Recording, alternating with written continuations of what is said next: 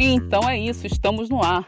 Este é o No Hypecast, o seu podcast anti-modinha, na contramão do comum e sem tempo para imposição. Para os sensíveis, eu não aconselho, hein? Ao som de Lucaus em União Flasco, que era temido, aconteceu. Cola nesse hype que é sucesso.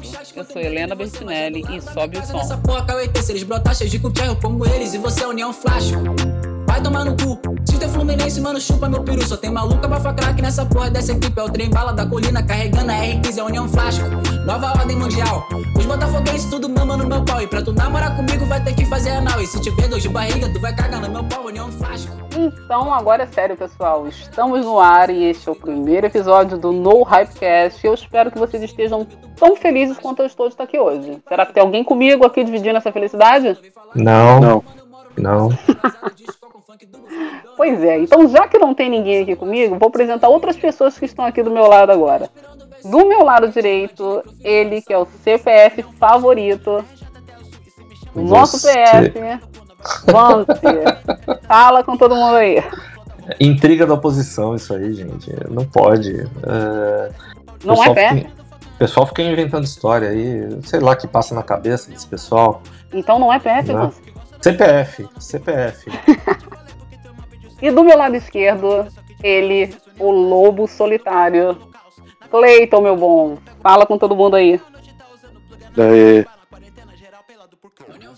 Não, não. Muito amor, é amor demais. Ele fala pra caramba, né, pessoal? É, ele sempre é, falou muito. é amor puro, amor puro. Vou se foder. Olha lá. É puro amor, é puro amor, puro amor. E pessoal, a gente já quer deixar esclarecido para vocês aqui logo de início que nós somos três amigos, três pessoas com vontade de dar pitaco e falar muita besteira, três CPFs e nenhum grupo. Tudo bem? É Sem isso nenhum gente tá compromisso, né? Sem nenhum Zero compromisso. compromisso. Zero Sem compromisso. compromisso. Não temos compromisso, compromisso. com ninguém. Sem cartilha. Liberdade total para falar o que quiser, porque aqui cada um tem o seu emprego, cada um paga as suas contas, entendeu?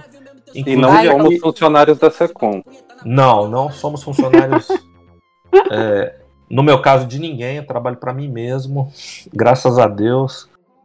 É, cada um tem a sua atividade aqui, nossa remuneração. Todo mundo muito bem resolvido de trabalho, graças a Deus. Graças a Deus não tem ninguém aí fudido, tá todo mundo trabalhando, tá todo mundo. Ao contrário da maioria do povo né, brasileiro, que tá todo mundo fudido, né? Por conta dessa putaria toda que tá aí. Mas. Alguém me chamou? É, tirando, tirando o Clayton, que tá todo fudido. Não, não, eu, eu tô citando a parte de putaria. Alguém me chamou? Ah, entendi. Não, não, beleza. Bom, Mas. fica por aí que vai ser importante. É, não, vai chegar, vai chegar. Mas o, o recado é esse: é independência total aqui. Não tem. A gente não precisa estar bem com ninguém, a gente não tem que fazer média com ninguém. Acho É até isso por aí. isso que a gente é odiado por vários grupos diferentes, né? Inclusive. né? Mas a gente vai continuar, porque a gente também não tá aqui para ser amado por ninguém. Não mesmo. Né? Eu quero mais aqui, foda-se. É isso aí. Cara, Ninguém gente- tá aqui pra fazer não média é com ninguém. Hum. Não, O que, que a gente tem gente- então? Eles só discordam da nossa opinião forte. entendi, não aguenta. A verdade Você dói, né? É, a verdade é dolorosa, é verdade, tem razão. Mas, sei lá. Ou, ou é puro mimimi, né? Não é ódio, é mimimi puro, né? Sei lá. Pode É. ser tesão. Pode, Pode ser ser também. tesão, é verdade. Pode Freud- ser, hein? Freud explica, é verdade. Também pode ser tesão. Aquele tesão reprimido, né? Sei lá. Enfim. Aquela vontade Pessoal, de usar esse. intrigas à parte, intrigas Ah. à parte, nós temos vários assuntos importantes que rolaram aí na semana que achava legal a gente comentar, hein? Tem bastante, né? Mandar bala. Uhum. Semaninha Muita agitada, né? Semaninha bem agitada. Muitas mudanças de cenário. Nós vamos encerrar com um assunto que, olha, deu pano para manga essa semana. Mas para começar, eu queria começar com bons feitos do governo, como sempre, e também deixando aqui já para todo mundo, como os bolsonaristas, estamos com ele até o final dessa bagaça toda. Tudo bem? É isso aí. Bolsonaro até 2060. É, É isso. De preferência, por favor. é isso aí. Vamos, vamos nessa. Chega de não saber de porra nenhuma. Bora de notícia. Então, olha só, pessoal. Diesel e gás. Tá? Em matéria, a Gazeta do Brasil disse: Bolsonaro zera imposto federal no gás de cozinha para sempre e por dois meses no diesel. Esses dois meses seriam o tempo necessário para encontrar uma saída na redução do preço do combustível. Abre aspas para a fala do presidente. A partir de 1 de maio, não haverá qualquer imposto federal no diesel por dois meses. Nesse período, vamos estudar uma maneira definitiva de buscar zerar este imposto no diesel. E aí? Não, o cara tá tentando, temos, né? Temos presidente ou não temos? Tem, temos um presidente que, inclusive, está tentando de tudo, né? Cada hora é uma tentativa, o cara, cara tenta ali, tenta aqui, chama o, chama o Paulo Guedes, chama quem tem que chamar e se reúne, tenta achar soluções. É um cara que você vê nitidamente que está trabalhando para tentar conseguir melhorias aí na vida do povo, né? Essa é uhum. mais uma delas aí, tá tentando. Né? Na contramão você pois vê é. governadores e prefeitos aí bagunçando tudo, subindo imposto, uhum. é, gastando com o que não tem que gastar, enfim. Né? Aquilo que todo fechando. mundo aí já fechando tudo, exatamente, fechando o comércio na contramão, né, do, é, daquilo que interessa para o povo, né. É, a gente espera que isso se reflita nos votos, né, nas próximas eleições, né. Uhum. Só para ilustrar um pouquinho mais do caráter e do compromisso do presidente, teve uma matériazinha também curtinha do Conexão Política que disse que, em fala, Bolsonaro pede para que ministros se coloquem no lugar das pessoas. E essa matéria se, se referia a uma entrega de uma obra no Rio de Janeiro, mais precisamente no Norte Fluminense, e ele querendo que os ministros se coloquem para poder entender exatamente qual é a necessidade do povo para conseguir realizar cada vez mais coisas em prol do povo. É, o cara é um exemplo, né? É um presidente inspirador, realmente, né? É alguém que te, te impulsiona a querer estar com ele, né? Sim, sim, é, é o meu sentimento. Né? O que, que tu achou, Cleiton? Olha, então, né, vale lembrar a gente ressaltar, não, não só o presidente, mas a gente tem que ver que mudanças foram feitas na política para que isso acontecesse. A questão do, do gás, a gente pode citar a, as reformas que passaram no Congresso depois da alteração da vice-liderança, na liderança do governo, é, a questão do diesel é uma questão mais complicada, porque se a gente for analisar o pé da letra, é, a gente está tendo uma, um cenário de que governadores e prefeitos, que são praticamente o executivo fora da União, estão fazendo de tudo para arrecadar dinheiro, além do dinheiro que já vem da federação, só que, porém, não estão pensando no povo. Uhum. Um exemplo é o nosso calça rochada aí, o nosso amiguinho aí, lobista, o senhor João Dória. Ele tá querendo meter SMS praticamente até para você respirar. Se você falar que tá respirando, ele já tá querendo cobrar SMS. E isso dentro de São Paulo, que é o estado mais rico do país, e inclui diretamente os caminhoneiros, porque, cara, tudo passa por ali. Porto de Santos é praticamente a entrada do Brasil para tudo. Então, sim. sim. assim, o, o, governo fazendo uma coisa boa e os, o governo federal, no caso, e os governos estaduais fazendo merda, a gente tem que começar a pesar o quem realmente está certo na história. E a gente sabe que é só um lado e a, a gente vê, a gente vê também, Cleiton, é, a cobrança toda no governo federal, né? A gente Sim. vê Sempre. uma cobrança bem menor nos governos estaduais e, e prefeitos, né? Mas a, aí a gente tem que entrar, aí entra a mídia. Sim. Cara, a mídia tá mostrando muito, é, assim, ah, Bolsonaro faz isso, Bolsonaro faz aquilo, que nem recentemente, entrando no assunto do diesel, o Bolsonaro tirou o, o cara lá e colocou um militar. Se todo mundo for recapitular a, história política do que o Bolsonaro vem falando em lives, o que ele vem falando em vídeos, comentários dele, ele já falou: cara, fez alguma coisa que não está com o mesmo alinhamento de ações e pensamentos meus, eu vou meter cartão vermelho. E isso aconteceu com diversos ministros em diversos ministérios aí. E, Sim. Cara, o que ninguém está contando é o que aconteceu em segundo plano, além dessa carga tributária que está sendo jogada no povo, que tal que ocasionou essa exoneração de uma pessoa e, e indicação de outra.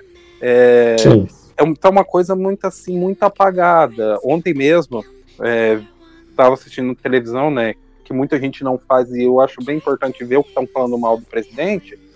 É, ver que o pessoal falando, ah, a Bolsa de Valores caiu por causa que o Bolsonaro mexeu na Petrobras, ah, isso aí é. Eu ouvi falar sobre isso também. Ele tá fazendo, como se diz, tá fazendo uma intervenção política na Petrobras, coisa que ele falou que não ia fazer e tal, não sei o que. Uma é a prerrogativa dele, trocar ou não pessoas. Uhum. Sempre foi feito isso com os outros presidentes. Mas por que agora muita gente, muito economista, muito especialista em, na, nessa área e tal, pessoal da área dos combustíveis e tal, tá tão batendo nele. Inclusive, eu gosto de frisar, inclusive os economistas. Por que estão é, batendo tanto nessa troca dele? Será que tem gente que vai perder informação sobre o mercado financeiro, onde aplicar, onde não aplicar, que está achando tão ruim isso? Ah, esse pessoal Cara, Paulo... tem lado, né? Sim, Paulo Guedes é economista, será que ele não sabe o que está fazendo? Ele está oh. diretamente ligado a essa história? Agora, essas notícias de bolsa aí, o pessoal. Ah, tá, o mercado tá todo caindo porque Bolsonaro soltou um peido. Né? Sim, de vez em quando isso acontece, mas na maioria das vezes o mercado está caindo porque o mercado americano lá está caindo também e puxa o nosso para baixo, entendeu? Hum, é... Desculpa para dizer que é o governo tipo, federal que está falhando é... em alguma coisa, né? Vai, eu não vou dizer 100% das vezes, mas 95% das vezes que vem a notícia que o mercado está caindo porque o Bolsonaro soltou um peido fedido, é porque na verdade o mercado americano está caindo e o nosso mercado é absolutamente correlacionado, né? É, uhum. Ou por economia, ou por expectativa ao mercado americano, entendeu? Então, tem dia que o Bolsonaro não solta peido e o merc mercado desaba também. Uhum. É, então, o pessoal relacionar o que o Bolsonaro fez, a queda de mercado, é desonestidade. Ah. maioria das vezes é bobagem. Existem Total. vezes que existem vezes que sim, está caindo por problemas internos, né? Sim, existe dias que são assim, mas a maioria dos dias o mercado brasileiro acompanha o mercado americano, né? Não é uma Exatamente. regra, mas é assim na maioria dos dias, né? Então é desonestidade afirmar esse tipo de coisa toda vez que sai uma notícia ruim o pessoal na imprensa tenta emplacar esse papinho de que o mercado caiu porque o Bolsonaro soltou um peido fedorento. Uhum. Ele está fazendo Bom, mal ao país, ele está é, prejudicando os é. negócios. É, exato. Quando na verdade o país não estaria nem de pé se ele não estivesse ali governando. Não tenho a menor dúvida. Imagine a Haddad lidando com essa situação toda. Que delícia que ia ser. Só Nossa. que não. Nossa senhora, meu Deus. Na mídia tá tudo bom, né? Ia tá tudo Sim. bem, tudo Isso. melhor possível, porque. Exatamente, dinheiro... a gente ia ter a completa inversão. A gente ia ter a situação totalmente um caos e na mídia se pintando um cor de rosa de que está tudo bem, relaxa, que está tudo tranquilo, quando na realidade está tudo desmoronando. Ia ser exatamente Sim, o inverso. Como era no governo Dilma, né? Você via lá. Exatamente. Antes do impeachment, né? Antes daquela. Uhum antes daquela hora onde todo mundo, inclusive. 2014 PS... o país estava na merda. Inclusive PSDB, PMDB, todo mundo se fechou em torno do impeachment, né? Que só aconteceu uhum. porque, inclusive, esse pessoal aí também estava querendo isso, né? Uh, antes uhum. disso, o que era pintado é que estava tudo uma beleza, né? A bolsa subindo, uhum. né? Era pintado. Emprego, só... ah, tá explodindo é, os empregos. Não, tá explodindo, o Brasil tá que tá com tudo. Quando na verdade a gente estava se enterrando na lama, né? É, uhum. Então é, é exatamente isso, né? Se fosse o Haddad, o que tá, a história contada seria exatamente a inversa de hoje. Mas a realidade também seria exatamente a inversa. Exatamente. Diretamente eh, proporcional. Exatamente. Tá, é, é. o que a mídia conta, você pensa ao contrário, que deve ser mais ou menos o que está acontecendo. tá tão alarmante que a gente já pode criar esse tipo de parâmetro. Já dá, né? Pois é. E ó, agora nós vamos falar muito desse agente aqui que nós vamos dizer agora, ainda nesta, neste, neste programa. Porém, a gente já vai dar uma pinceladinha a respeito dele, começando agora. Nós vamos falar agora de rigidez para uns, complacência para outros. Isso lembra quem para vocês? STF. Uhum. Conexão Política apresentou uma matéria dizendo: STF autoriza senador flagrado com dinheiro na cueca a retomar mandato. Estamos falando do senador Chico Rodrigues do DEM de Roraima, que em outubro do ano passado foi alvo da Operação Degide 19 da Polícia Federal, onde durante as buscas e apreensões em Boa Vista, os agentes encontraram dinheiro em espécie na sua cueca. Ai, que delícia! Só para lembrar, o diretor da Polícia Federal já foi nomeado pelo nosso querido presidente, então já é alguém que está ali alinhadinho com ele, graças a Deus. Ainda bem, né? Porque antes o que estava acontecendo era uma, uma barreira ali, né? Pois é. Tava já é o Rolando, ali. né? O Rolando é. Alexandre. É, não, e, e tava embarreirado ali, né? Parecia que tudo barrava ali, né? Uhum. Foi trocar, começou a Deslanchou, né? né? Deslanchou. Uhum. Parece que tava, uma, tava represado ali, uma série de, de, de iniciativas boas estavam represadas ali. Né? Uhum. Na hora que mudou e... o cara ali, a coisa explodiu. E o que, que é que vocês acharam desta decisão do STF? É... Uma merda. É, mas próxima, isso aí é quase natural, né? É, próxima pauta, né? Não, os caras são. O Cleiton já resumiu tudo aí, né? Mas vamos. Vamos falar um pouco aí. Né? É, eu não fico surpreso. Né? Ficaria surpreso em ouvir a notícia inversa. Né? Que resolveram caçar o cara, que resolveram fazer alguma coisa para punir o cara. Aí eu ficaria surpreso. Né? Mas. É, você... Mas a notícia ruim vindo dali não me surpreende, né? Já. Aquele papo, né? Zero surpresas, né? Pois é, vocês não acharam que foi bem conveniente eles acharem que ele não tem mais mais implicação nenhuma ruim a respeito justamente de Covid, visto que ele foi pego com dinheiro? É complicado, né? Complicado, não é complicado? Complicado. Quando, é, tem até um pessoal querendo querendo instaurar a CPI do Covid, né? Uhum. Mas você vê que a intenção deles é instaurar a CPI do Covid para investigar o governo Bolsonaro. Olha que coisa. Né? É, é uhum. é, ridículo, né? Enquanto isso, em paralelo, esse pessoal aí tá correndo solto, né? Tá à vontade né? Tinha que instalar uma CPI do Covid, ok, mas para investigar o quê? Né? Para investigar os estados, as prefeituras, é, quando o dinheiro saiu de lá do governo federal e ramificou para baixo, né? Aí, ali, ali, é que tinha que estar tá passando pente fino, né? Uhum. Mas eles querem fazer o inverso, querem criar a CPI para investigar lá no governo federal. Parece uma palhaçada. É, o uso não importa, né? O uso, do, não, o uso da é. verba é. não importa. Não... É, não, não, não. E, e grana da, na cueca é, já é fato conhecido aqui, né? Já não é a primeira vez, né? Eu lembro que é. teve, é. teve um outro lá também há um tempo que foi pego com grana na cueca. É, parece teve que um foi encontrado com dinheiro em malas, lembra disso? Várias aquele, malas com dinheiro. Tem aquele das malas da grana, é verdade. Tinha um que tinha um apartamento cheio de grana, lembra? Uhum. Né? Tinha, as fotos eram bizarras, né? um monte de quadradão de dinheiro lá. Né? Dinheiro que a gente nunca vai ver na vida inteira. Tava lá, dinheiro de corrupção. Esse negócio de mala, mala é traumatizante, né? Esse negócio de maleta, mala é difícil. Ah, mala, mala lembra a gente daquele cara lá, né? O dentucinho lá, o. o que gosta de livraria lá, o. Pois O, é. ma- o Capitão Maleta, né? O Capitão Maleta. Isso aí. Né? É Falou em mala, a gente já fica.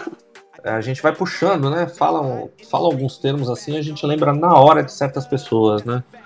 Pois é, já ficou, já ficou registrado para alguns. É verdade. Cleitão, você tem, tem algum pitaco aí, cara?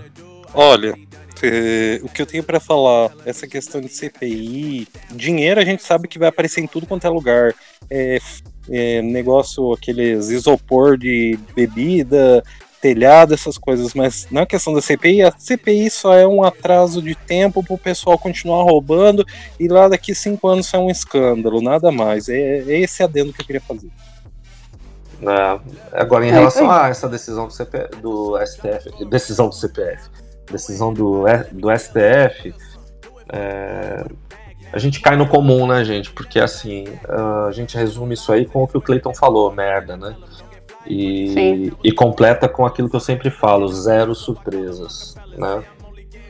Já É, não é mais matéria- surpresa. É. Essa matéria já, a gente já deixou aqui para ser abordada, assim, mesmo que pequenininha, mas é para a gente já começar a iniciar, entendeu? As más atitudes aí, as más decisões que são É, comuns, complicado. né, na Suprema Corte, só para a É. gente já ir se ambientando, porque vem, É. vem chumbo grosso. É para aquecer os motores, né? É Só bem por aí. Já, já deixar aquele incômodo atrás da orelha, assim, né? Já deixa, É. ó, ó, os caras estão aí soltando, o cara do dinheiro da cueca. Falando em Bom, dinheiro da cueca, eu sei Hum. que você vai chamar agora. Ah, é? O que, que é? Ah, você vai chamar um cara que é parceiro do, do outro lado do dinheiro na cueca, né? Aquele antigão lá, o, o dinheiro na cueca raiz, né? Ah, é? Eu acho que é. Pois é, ele mesmo. Como diz o ditado, sonhar não custa nada, mas roubar custa bastante. Palavras, abre, abre aspas aí pro Lula ladrão. Se necessário, me colocaria à disposição, diz Lula sobre 2022 em matéria da Veja. Sim, parece que é mentira, né? Mas a esquerda ainda está aí a todo vapor e seria um grande engano nosso ignorar a presença dela. Ah, Embora eu acho. não é? Eu acho. O pessoal tá, tá viajando aí.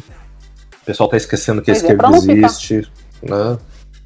Para não ficar Só aqui só, gente, vamos chamar aqui rapidinho aí para vocês escutarem as palavras de Lula dizendo a respeito de 2022 e também já ilustrando a respeito de Haddad, caso ele não possa concorrer em pessoa. Vamos lá, vamos de áudio. Se eu ficar livre e tiver os meus direitos políticos. Isso. Será candidato ou não? Hein? Eu quero falar da questão é, de mérito do- do- dos processos, dessa questão da história. Mas a minha pergunta para o senhor é muito objetiva. Se o senhor tiver condição eleitoral de concorrer no ano que vem, o senhor vai concorrer? Vai depender das circunstâncias políticas do momento em que for decidido. Vai depender do PT, vai depender das candidaturas dentro do PT, vai depender das alianças políticas que a gente vai fazer, vai depender se for necessário ou não eu ser candidato. Sabe, vamos ser franco, Kennedy. Eu já fui presidente da República. Eu necessariamente não preciso ser novamente presidente da República. Para que eu seja presidente da República, é preciso que haja uma razão maior para que eu possa ser candidato a presidente da República. E eu tenho certeza que se for necessário para derrotar o tal do bolsonarismo, não tenha dúvida nenhuma que eu me colocaria à disposição. Mas isso ainda tem tempo para decidir. Sabe? Eu achei extraordinária essa, essa, essa coisa do Haddad ir para a rua andar e continuar falando. Nós temos que ba- debater muito a questão das universidades, dos estudantes, temos que debater a questão do custo de vida, a questão da desindustrialização do país, do desemprego, da fome. Ou seja, então, eu acho que, sabe, vamos discutir o Brasil e depois a gente discute candidatura. Por enquanto, candidato, presidente, eu acho- candidato não. eu Só um quero- minutinho. Vamos conversar aqui, que é importante isso. Tem uma sequência, nós vamos falar de toda a questão do processo. Tem, um- nós temos tempo para falar. Mas é importante ter claro, já deixou muito claro. Né? Se for para derrotar o bolsonarismo, só topa ser candidato. No entanto, se o senhor avaliar que não deva ser candidato, o Haddad é o nome que, de- que será o candidato? É uma olha, o Haddad, o Haddad é um nome extraordinário. Não tem ninguém melhor do que o Haddad. Aliás, o Haddad tem um, um- um passaporte de 47 milhões de votos para começar qualquer campanha. Quem é que tem isso no Brasil? Quem é que já teve 47 milhões de votos nesse país? Somente quem ganhou as eleições, somente outros presidentes. Então o Haddad é uma figura que tem que ser levado muito em conta, com muito respeito, não só porque tem um passaporte dado pelo povo brasileiro, como é altamente qualificado para a disputa. Então, vocês puderam ouvir, né? Vocês escutaram É. coisas do tipo: se eu ficar livre e tiver meus direitos políticos restabelecidos, ouviram também. É, Vai depender das alianças políticas do PT e passaporte de 47 milhões de votos dado pelo povo brasileiro. o Lula é cara de pau pra caralho, né? Ele não é Ele, tá, ele não é, não, ele é. A gente tem que se dobrar e admitir que, além de tudo, ele sabe bem o que ele tá fazendo, né? Ele tá fazendo aquilo que ele sempre fez, né? Ele joga o Haddad pro, pro pessoal para ir guardando espaço, né? Uhum. É, enquanto isso, ele se acelera nos bastidores para tentar limpar a barra dele, recuperar os direitos políticos dele, não, que ao contrário do que todo mundo pensa, não é uma coisa tão impossível de acontecer, né? Não, não com a Suprema Não. Corte que a gente tem. Não, não é impossível, né? Você vê inclusive que aparentemente assim até uma vontade política, né, para que isso aconteça, né? É, Enquanto isso ele joga o Haddad lá. Então ele fica com o plano A e o plano B, né? O plano A sempre é ele, o plano B é o, é o capacho dele, é o poste dele, né? Pois é. Ele fez Pra- isso, com a, fez isso com a Dilma, fez isso com a Haddad na última, tá fazendo agora de novo, mas a expectativa dele é sempre que seja ele ali o cara a disputar. E aí ele vai tirando o Boulos, vai tirando o Ciro, vai deixando todo mundo ali de escanteio, porque se for se unir, tem que se unir em cima dele, né? Uhum. É, ele não admite candidatos que não sejam manipuláveis, né? Ele, para indicar alguém, ele tem que ter certeza que é alguém que ele vai poder manipular por trás do cenário. Sim, e, e o Haddad, Preenche os E- requisitos. ele preenche, ele... Como o Dilma preencheu também. no checklist ali, ele tá com tudo verdinho, né? É, Sem contar que o Haddad toca guitarra mal pra caralho, né? Puta que pariu. É mesmo, nunca vi. Nossa senhora, meu Deus. Bichinho, olha- bichinho é tão ruim que ele tem duas mãos esquerdas e é destro. Ai, Vale- eu desconfio que não tem nada que ele faça bem. É, Vale lembrar uma coisa, né? o que, Hum. Cleiton? Fala aí. O... Nós devemos agradecer muito ao senhor Moro por toda essa merda que vai acontecer. Ah, sim, É, sim. né? Moro Pois deu é. toda lá em Acabou óleo, sendo mas valioso. É. Bagunceirinhos. bagunceirinhos Bom. não, né? Só usaram a justiça de forma errada. E Sim. queriam emplacar isso, na- voltando ao assunto do primeiro tema, queriam emplacar isso nas costas do Bolsonaro. Só que o Bolsonaro, como é estrategista demais, jogou a merda toda de volta pra cima deles. Os caras vão Sim. se fuder de verde e amarelo porque quem aprontou foi o- a galerinha ali do Moro, os procuradores, essas coisas. Mas eu quero ver o pau torar, cara. Eu quero ver essa, essa coisa pegar fogo. Porque É, o STF a gente já sabe. O Lewandowski, galerinha lá, vai chegar lá eles vão falar: Ó, Lula, vai concorrer em 2022 porque essa é a única esperança contra o Bolsonaro. Mas todo mundo tendo a certeza que Bolsonaro 2022 já é uma realidade, ninguém pega ele. É, eu, Uhum. eu sou confiante em, em 2022, mas pezinho no chão, né? Eu não não acho que tá ganho não, acho que é, Bolsonaro tá fazendo as coisas acho que do jeito que era esperado. O governo não é perfeito, é, mas ele segue aí dentro do, do que ele havia Tá prometido. fazendo né? bem, né? Tudo que ele pode Tá. fazer, tá fazendo muito bem. Tá, eu acho que talvez ele tivesse a expectativa de que não tivesse tanta força contrária assim como tá tendo, né? Uhum. É, mas você vê que ele tá seguindo as promessas, ele uma a uma ele vai tentando chegar no máximo que dá próximo daquilo que foi prometido. É, esse papo de abandonou pautas conservadoras é a maior bobagem. Era Não isso tem- que eu ia falar pra vocês agora. O que, que vocês estão achando dessa parte da direita querendo roubar a cena da esquerda aí, dando essa força toda pra esse pessoal? Ah, eles estão fazendo o trabalho sujo da esquerda, né? A Uhum. esquerda tá confortável, tá tranquilona. Esse pessoal tá, tá parece que tá trabalhando pros caras, né? É, é incrível, né? Não- Uhum. Eu não consigo nem chamar de direita burra. Pra mim isso é tudo esquerdista, porque parece estar trabalhando contra. A gente nunca viu a esperando- esquerda tão tranquila, né? É, eles estão esperando o quê? Eles estão esperando que tira o Bolsonaro cai no colo deles? Não, tira o Bolsonaro vai cair no colo do Lula. Eles não têm cacife pra assumir o lugar do Bolsonaro. Esse pessoal Nem gosta no- muito. Nem no falar. melhor sonho deles. Não, então, é. o- o- o- esse pessoal acha que tem força pra minar o Bolsonaro e assumir o lugar do cara. Quando na verdade eles são ególatras que estão tão iludidos com uma possibilidade de poder aí que na hora que eles tirarem força do Bolsonaro, quem vai entrar é a esquerda e eles Sem dúvida. e vão passar pelo meio deles, não vão nem nem lembrar que eles existem, entendeu? Uhum. É, Vão ser atropelados. vão ser atropelados de um jeito absurdo, entendeu? E, e para eles inesperados, mas é, é por puro excesso de ego. Esses caras estão Uhum. é, descolados da realidade. Essa é a minha opinião. Completamente. É uma outra realidade que eles vivem. É, eles vivem uma realidade alternativa aí, um, um mundo bizarro, onde na cabeça deles é, é, tem duas sereias aí que entrariam no lugar e, e teriam força para bancar eles todos ali no lugar do que hoje está. né? Na Eu cabeça acho- deles faz. Na cabeça deles faz sentido cobrar o presidente de coisas que ele sempre disse que não faria e ele que ainda é o frouxo. Exato, ainda xinga de frouxo. Enfim, o cara já avisou desde o início que ele ia seguir os caminhos democráticos. Uhum. né? Desde o início. Ele fez promessas de campanha, o cara tá. As promessas de campanha não vão ser cumpridas assim no primeiro ano, todas. Né? O cara tem quatro anos e a gente percebe que ele tá perseguindo as promessas de campanha. né? Uhum.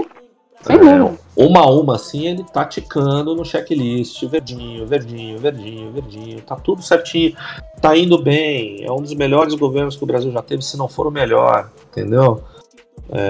Pra mim é o melhor. É, dos que eu vivi como cidadão consciente, é o melhor, né? Sim, eu também. E, e eu tenho na minha opinião que o Bolsonaro hoje é o melhor presidente do Brasil. Se alguém tiver lembrar de algum melhor, Não fica à tem. vontade, fica à vontade para trazer. Sarney, imagina, a gente tinha, tinha cada. A gente teve cada coisa, meu Deus.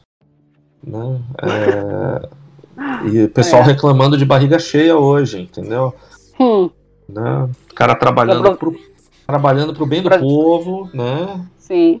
E o pessoal reclamando de tempo barriga todo. cheia. É, Se o pessoal tivesse decência mesmo, só aquele áudio lá, aquele vídeo na realidade, né, da, da reunião ministerial lá que não era para não era para ter aparecido, mas apareceu.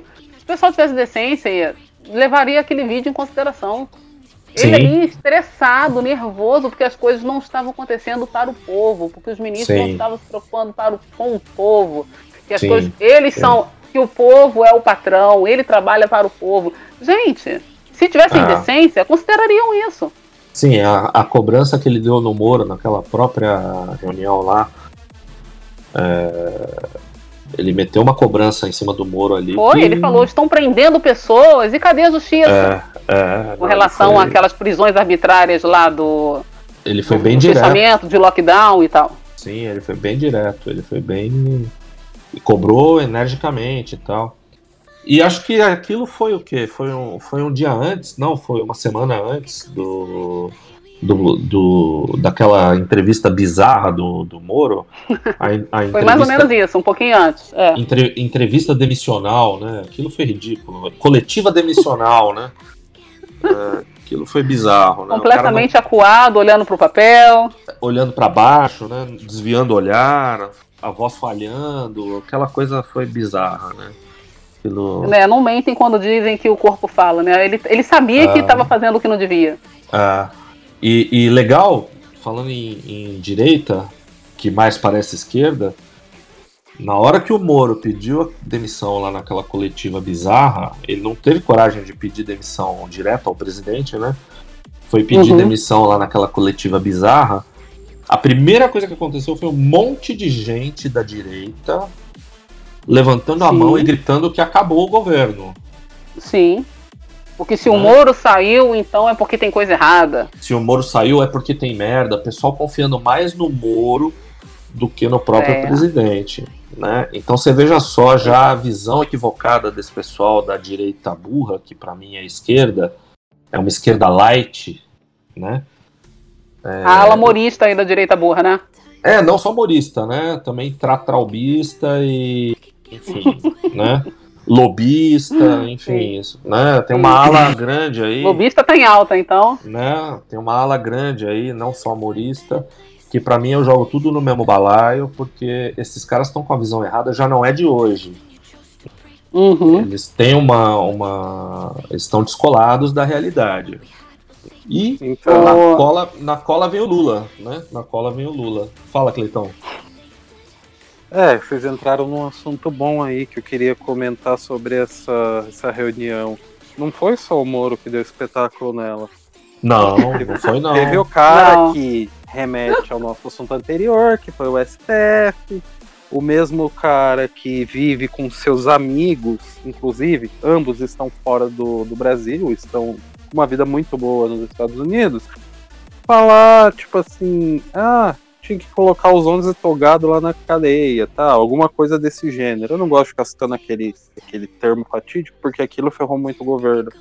Mas é, essa mesma galera que fez isso, hoje em dia, posta em rede social que o Brasil não precisa de infraestrutura, o Brasil não precisa de comida, o Brasil não precisa de obra, o Brasil não precisa de água, não precisa de nada. É, eles dizem Precisa que. Não, Pode pode, falar. falar. Não, é, Precisa de combater a guerra cultural. é, Guerra cultural é minha rola. é, Tomar no meio do cu. Cara, onde eu falo com diversas pessoas que eu já conversei, eu sempre deixei claro. O que fizeram lá atrás, na época de Marx, querendo doutrinar a galera com livros, a esquerda que eles doutrinaram, estão fazendo a mesma coisa que a direita, cara. Ah, você tá acontecendo isso, não sei o que, dessa forma. Leia Joseph Stalin. Ele vai te explicar o que tá acontecendo. Compre na minha livraria. Cara, Ah, vai se ah. fuder. Um livro não vai salvar uma vida de uma pessoa. Um livro não vai colocar comida no prato de uma pessoa. Mas com certeza vai bancar a estadia de pessoas em outros países, né? Dizendo que estou trabalhando em prol do, em prol do Brasil. Uma coisa É. que não me entra na cabeça. Pessoas de fora do Brasil não vivem a realidade do Brasil, não sabem o que o brasileiro vive. E não, eu tô pelo Brasil. Eu É o me que eu ia- com o Brasil. É exatamente o gancho que eu ia puxar, cara. É, tem algumas coisas assim que já me disparam um alerta assim no automático, sabe? Primeira coisa é o seguinte: o cara vive a política do Brasil e não mora no Brasil. Isso já me, isso já me dá um sinal de alerta, assim, É isso aí. né? Não Tipo- vive no país, mas vive 24 horas por dia na internet pelo país. Pra mim Exato. é esquisito. No mínimo É. esquisito. É estranho. A gente aqui não tem 24 horas pra ficar na internet. A gente tem trabalho pra fazer, né? Eu tenho, eu, tenho, eu tenho que trabalhar pra pagar minhas contas. Vocês também. Trabalha mais com filha Né? da puta. Uma coisa é a gente entrar no Twitter durante o trabalho, em algum intervalo, fazer um comentário. Outra coisa é viver no Twitter o tempo inteiro, Uhum. trabalhar no Twitter, né? É isso aí, é. Entendeu? Então, tipo. Ter o tem- seu ofício como Twitter. É, é, tem coisa estranha, tem coisa estranha. Né? Eu, eu sou capaz de confiar em uma pessoa que tem lá o seu sustento vindo de outra coisa e que tá ali pitacando e tal, Uhum, tentando dar a é, sua visão. direito de todo mundo. Isso, isso eu acho legal, isso eu acho bacana. Eu, eu desconfio, eu, Vance, desconfio quando é o caminho contrário. O cara Uhum, só fica de Twitter. Trabalho, o trabalho dele é o Twitter. uhum. O trabalho dele é o YouTube. Né? O cara é o youtuber profissional. É o... Quando a grana vem é, do YouTube, vem... não é que é uma grana desonesta. né? Mas é que uma hora a grana vai falar mais alto, né? Uma hora Pois o é. dinheiro. Outra coisa que me deixa muito, muito cabreiro, além dessa coisa de morar fora, né? É, é o pessoal que, que fala uma coisa no Twitter e aí depois vai lá Hum. no YouTube e fala outra, Ih, tá cheio. né? Uhum. O Clayton sabe bem disso, né, Clayton? Tem, os meni- tem os menininhos novinhos aí que são assim mesmo. Tem, não, então, vai no Twitter e. Não, Bolsonaro, Bolsonaro. Aí vai no vídeo, pau no Bolsonaro, pau no Bolsonaro. Ou o inverso, né? Bolsonaro. Ou o inverso. Ou vice-versa. Bolsonaro no vídeo e chega Exato. no Twitter, pau nele. Pau no Bolsonaro, exatamente. É, Essas coisas assim, o pessoal tem que ficar atento, entendeu? Tem que, tem que saber é, ler, né? Tem que saber ver, né? Uhum. O Cleiton um monte- levantou uma. O Cleiton aí, levantou uma lá. questão, levantou uma questão também importante ali no- na hora que ele estava falando, com relação a livros e tal, conhecimento em geral.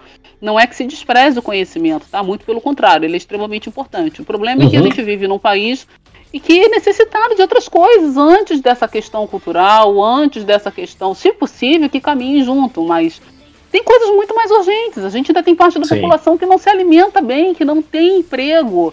Que não e, tem sa- sabe, saneamento básico, né? Pois é, não é atendido nas necessidades básicas, não tem água. Bolsonaro conseguiu É. colocar água no Nordeste agora, depois de anos de promessa mentirosa de outros governos. o cara né? conseguiu levar. Pois é, conseguiu levar água pra lá agora. Como falar de guerra cultural com essas pessoas se não for por esses artifícios, se não for por esse caminho, se Sim, não e for quando- por essa e- estrada? E quando você fala de eleições, né, é uma coisa que esse pessoal é, metido intelectual fica batendo que não, tem que guerra cultural, guerra cultural.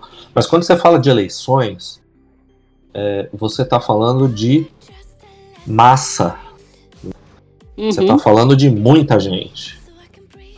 É, é. eu, eu acho que esse pessoal não sabe fazer conta. né? Não deve saber, não. Porque, porque assim, é, legal, guerra cultural, sim, sim, existe, tem que ser vencida, é isso aí, beleza. Não estamos questionando isso, Uhum, estamos questionando as prioridades. Né? exatamente. Por exemplo, o que, que vai trazer? é, não que, que o Bolsonaro tenha feito isso por isso, mas tipo. Pensando também nas eleições, além de resolver os problemas do povo e cumprir as promessas que foram feitas. Uhum, Mas o que que vai depois ajudar ele a ser reeleito? Levar água para o Nordeste, matar a sede daquele povo todo que tá lá se ferrando pra cacete pra viver o dia a dia, uhum, ou dar carguinho em TV do Estado pra fulano de tal e Hum. fulano de tal? O que, que é é. prioridade nesse governo? uhum. né? Não só falando em termos morais, mas também falando em termos estratégicos, né? Porque quem vai conseguir mais voto para ele depois em 2022? Ele não resolveu? precisa preocupado, né, em se reeleger, é, mas... ele, mesmo, ele mesmo diz que não, né? É, Uhum. E eu sou capaz de acreditar. É, mas, por exemplo, vamos a- agora ser meramente pragmáticos. Uhum, O que, que dá mais voto? Um dentuço falando numa TV, um monte de bobagem que fala até coisa de oposição, né? pois é. Ou fazer uma obra estrutural levando água para quem precisa. Né? Até Pois é. moralmente, até moralmente. Não, não é só estratégica. Estrategicamente. Moralmente, o que, que é melhor? Né? Pois é, como ser Vai humano, resolver. né? Vai re- resolver a porra do problema do povo. Pois é. Entendeu? Ué, Então você é- não lembra? Logo assim que começou os ataques, começaram a pular do barco, eu não, não votei no Bolsonaro para construir estrada. É, não, é, o governo só entrega obra, frouxo. Uhum. É Foi. porque, não, é porque não, não é no cu deles, entendeu? Que tá faltando água, não é no cu deles que tá Exatamente. faltando comida. Pra eles tá Uhum. tudo tranquilo, a livraria sustenta, entendeu? Uhum. É, O rabo Cara- dele está sentado no ar-condicionado o dia inteiro. exato, a porra do. A porra do curso que ele vende roda o Brasil todo aí bancado pela porra do curso, entendeu? É, então, na boa, esse pessoal tem que comer um pouquinho de terra, né? Pois é. Pra lembrar do que, que é a vida real e o que, que é essa fantasia que eles vivem. tá? Não, e só para lembrar que o combate ao crime nunca foi tão grande. Isso não é, isso não é uma, uma via para se chegar uma, a, a, enfraquecer uma guerra cultural, não é? Claro que sim, né? O financiamento, pois é. né? Pois é. é. Se atacar o financiamento. Mexendo com o bolso do crime, exatamente. Exato, e aí? É. Não, Mas pelo é... visto não tem valor, não. Não, não, nada disso tem valor. O que é importante é ele dar os carguinhos pros caras na TV lá, que eles estavam choramingando no YouTube por carguinho, né? É... pois é. Vai Posso tomar no cu, né?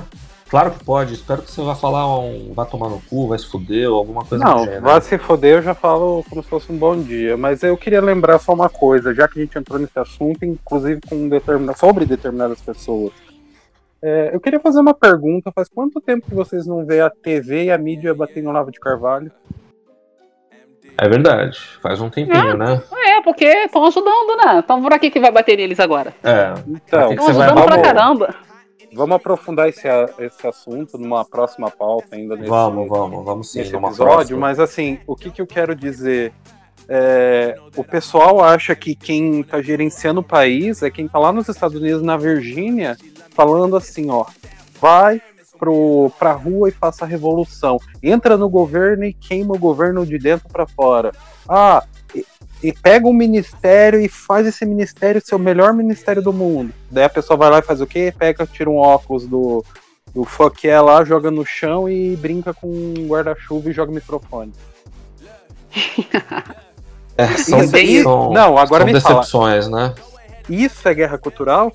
É. é. é. Na cabeça desse pessoal é. é. Não, e um cara desse é herói no, pra eles, o cara que levou a facada, ou, houve merda todas ah, não. coisas, não é herói. Herói não, é aquele não. cara que vai lá, faz um espetáculo circense, é, digno de Cirque du Soleil, e tipo assim, esse cara é o herói. Nossa, ele é muito foda, ele peitou não sei quem. É, cara, foi, esse pessoal. Legal, a, fábrica, né? a fábrica de heróis tá todo vapor. Sim. Não, sim. É, não, não só sobre essa questão de fábrica de heróis, mas esse povo vive em que mundo? Eles acham que um perfil com 100k, 300k, 60k, o diabo que for, desculpa os termos que eu tô usando aqui, mas assim, e você acha que esses perfis vão eleger um presidente da república? Pode. É, tentar manchar a imagem? Pode, mas, cara, não vai ser um perfil de Twitter que vai. Um perfil ah. de Twitter com 100k não vai mudar a opinião de 57 milhões de pessoas, caralho. Não. não vai ser um perfil de Twitter que vai mudar a mente do povo. O que não. vai mudar a mente do povo é, é como digo, é, até comentei esses dias com uma pessoa no Twitter isso. É, tem gente que pega e se perde, fala, ah, eu vejo tanta injustiça, tanta gente filha da puta, pegando e desdenhando o que eu falo, falando contra, e nego dá mais opinião, não sei o que. Eu falei, cara, a gente tem que fazer um trabalho de formiga. Se, Sim. Se uma formiga só fazer o trabalho, ela não vai ser muito vista. Mas se juntarem um monte de formiga, aquilo se torna um batalhão, cara. E tipo Sim. assim, você jogando é. coisa, vídeo do Bolsonaro no Zap. Tem aplicativos hoje em dia que você pega o Instagram. Instagram tem vídeo de 3, 4 minutos. Você pode pegar aplicativos aí que são a base do Instagram e usar eles para baixar o vídeo, mandar no zap pra tua tia, mandar pro tio, falar sobre Sim, política fazer, em casa, mostrar fazer... as coisas do governo fazer uma militância de fato orgânica, né? Uhum. Orgânica, e isso é verdadeiramente a guerra cultural. É o que? A tua família tá vendo a esquerda na TV e você sendo a direita dentro da tua casa mostrando, ó, sim, mas sim. não é assim, tem essa reportagem. Isso aí, ser o contraponto, né? Sim, mas sim. o povo não faz isso. O que, que eles fazem? Não ah, faz. para de assistir a Globo. Você não assiste a Globo. Como que você vai debater com o teu pai, tua mãe, teu avô, teu tio, teu primo, ou quem for que está assistindo a Globo e vendo a Globo é, criar argumentos contra o Bolsonaro?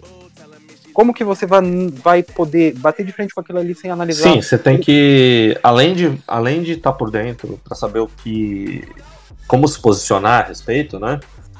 Você tem que também fazer o trabalho de base, né? O trabalho de base é onde é, é direto aonde você está, né? O uhum. trabalho de base é a, as, com as pessoas que estão ao seu redor. A né? realidade imediata que você vive. Na, na, realidade, não. No Twitter também existe um trabalho de base, né? No Facebook, nas mídias sociais existe também, né? Ali de fato é uma bolha, né? É, mas mesmo na bolha ali, as, as forças se enfrentam e tal. Mas o trabalho de base mesmo é você transformar um voto em 5, um voto em 10, né, um, um voto em 15, É ali na aí. tua vida real, né? Na tua vida real. Né? É, Eu, às vezes, até queria- Pode falar. Vai, fala, Cleitão. Não, pode falar. Pode falar aí. Então, sobre essa questão de bolha, é um assunto meio específico que, cara, vai dar uma discussão muito grande, porque ah, as coisas começam naturalmente. Isso acontece, acontece em todo lado, até na esquerda acontece. Mas assim, chega um ponto que começa a se vislumbrar algo que pode se tornar maior, aí volta aquilo- Possibilidades. é, volta aquilo que vocês falaram aqui ainda nesse episódio. É, quando o dinheiro começa a querer aparecer, ou assim, você ganha influência, a aham. cabeça muda, meu filho. É. É, quando você vê o número de followers ali, que nem eu não chego a ter 1.600 no meu perfil do Twitter. Se eu chegar a 10k, cara, eu vou continuar sendo o mesmo filho da puta que eu sou, mano. Todo Então, mundo se fuder. O- Eu não vou mudar. A cabeça do fraco muda. Né? Hum, Neguinho cabeça fraca muda. sem muito esforço. É, não só cabe, cabe- cabeça fraca, bunda grande, né? Também muda, né? Entendeu? Cara, aquele cara que gosta de conforto, que gosta facilidade, né? Aquele E sem contar, tipinho. que, sem contar aquele tipo que gosta de fama mesmo, né? Também tem esse tipo. Também tem, também tem. Pessoalzinho que, que farma grupo, né? Uhum. A gente já teve dentro de grupos, né? É, e já viu. Eu acho que é o caso dos três aqui, não sei. Aí depois cada um fala por si. Mas no meu caso, por exemplo, eu, eu, eu já estive em Hum. diversos grupinhos por interesse de, de conteúdo. E Sim. depois de, de estar dentro, é, você percebe as atitudes, entendeu? Você percebe que certos conteúdos não eram tão assim importantes quanto parece para fora, né?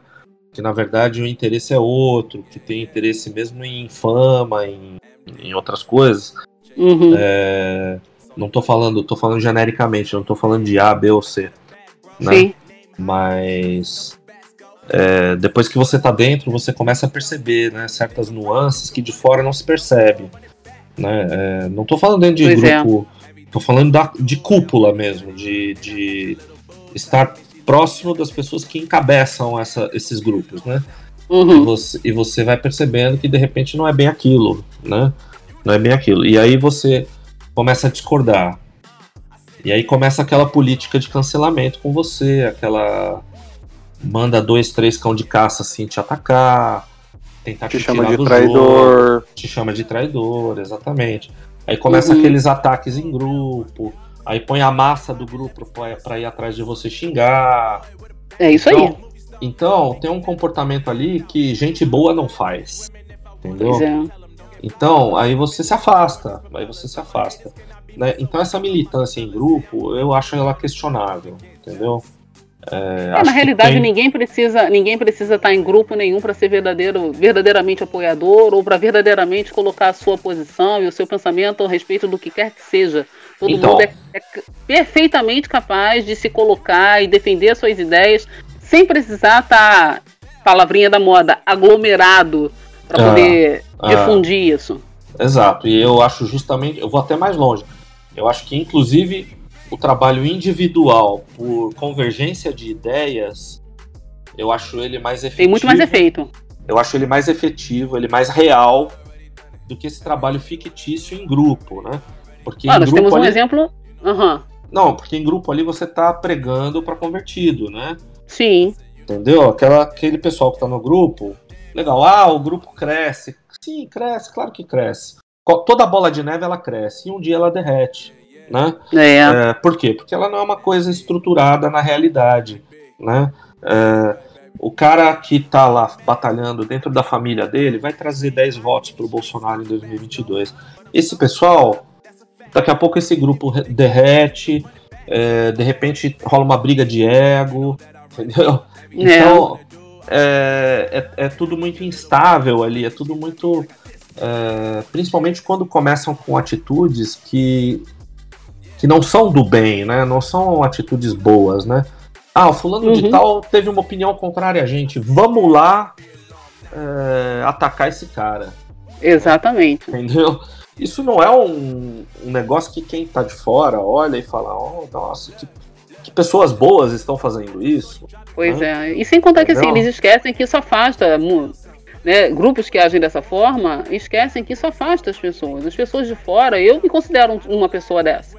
Eu vim De de, fora, fora, né? pro- de, tô, aham, completamente de fora pro Twitter, fria, e cheguei aqui e não foi, não correspondeu com o que eu imaginava que seria. E aí você É, viu uma guerra determinadas- acontecendo. Exatamente, Né? determinadas é, atitudes e falas que eu achei que seriam e não eram. Então, assim, eu me senti decepcionada. Tipo, hum, mas não era isso que eu imaginava. É incoerente, for- né? O que se Pois diz é. com aquilo que se faz, né? Exatamente. Então, Ah. assim, eu não quis. Então, não, eu nunca fiz parte de nenhum grupo. Se até já estive em um determinado grupo por um dia, mas não quis, não, não me correspondeu. Não, não é por Ah. aí, não foi, não ajustou com a minha visão. É, Não, eu já estive. Já estive, Concordo mas com o objetivo, Ah. mas não com métodos. Então, eu prefiro Isso. ficar fora. É isso aí, é isso aí. Fala, Vamos resumir Sem isso? contar, sem contar que em 2018 não existiam, não existiam grupos e a, a convergência de ideias e a vontade de querer colocar este cara lá para mudar foi que fez com Exato. que esse cara estivesse lá hoje. Então, ressalto, volto novamente a dizer, não há necessidade de grupos.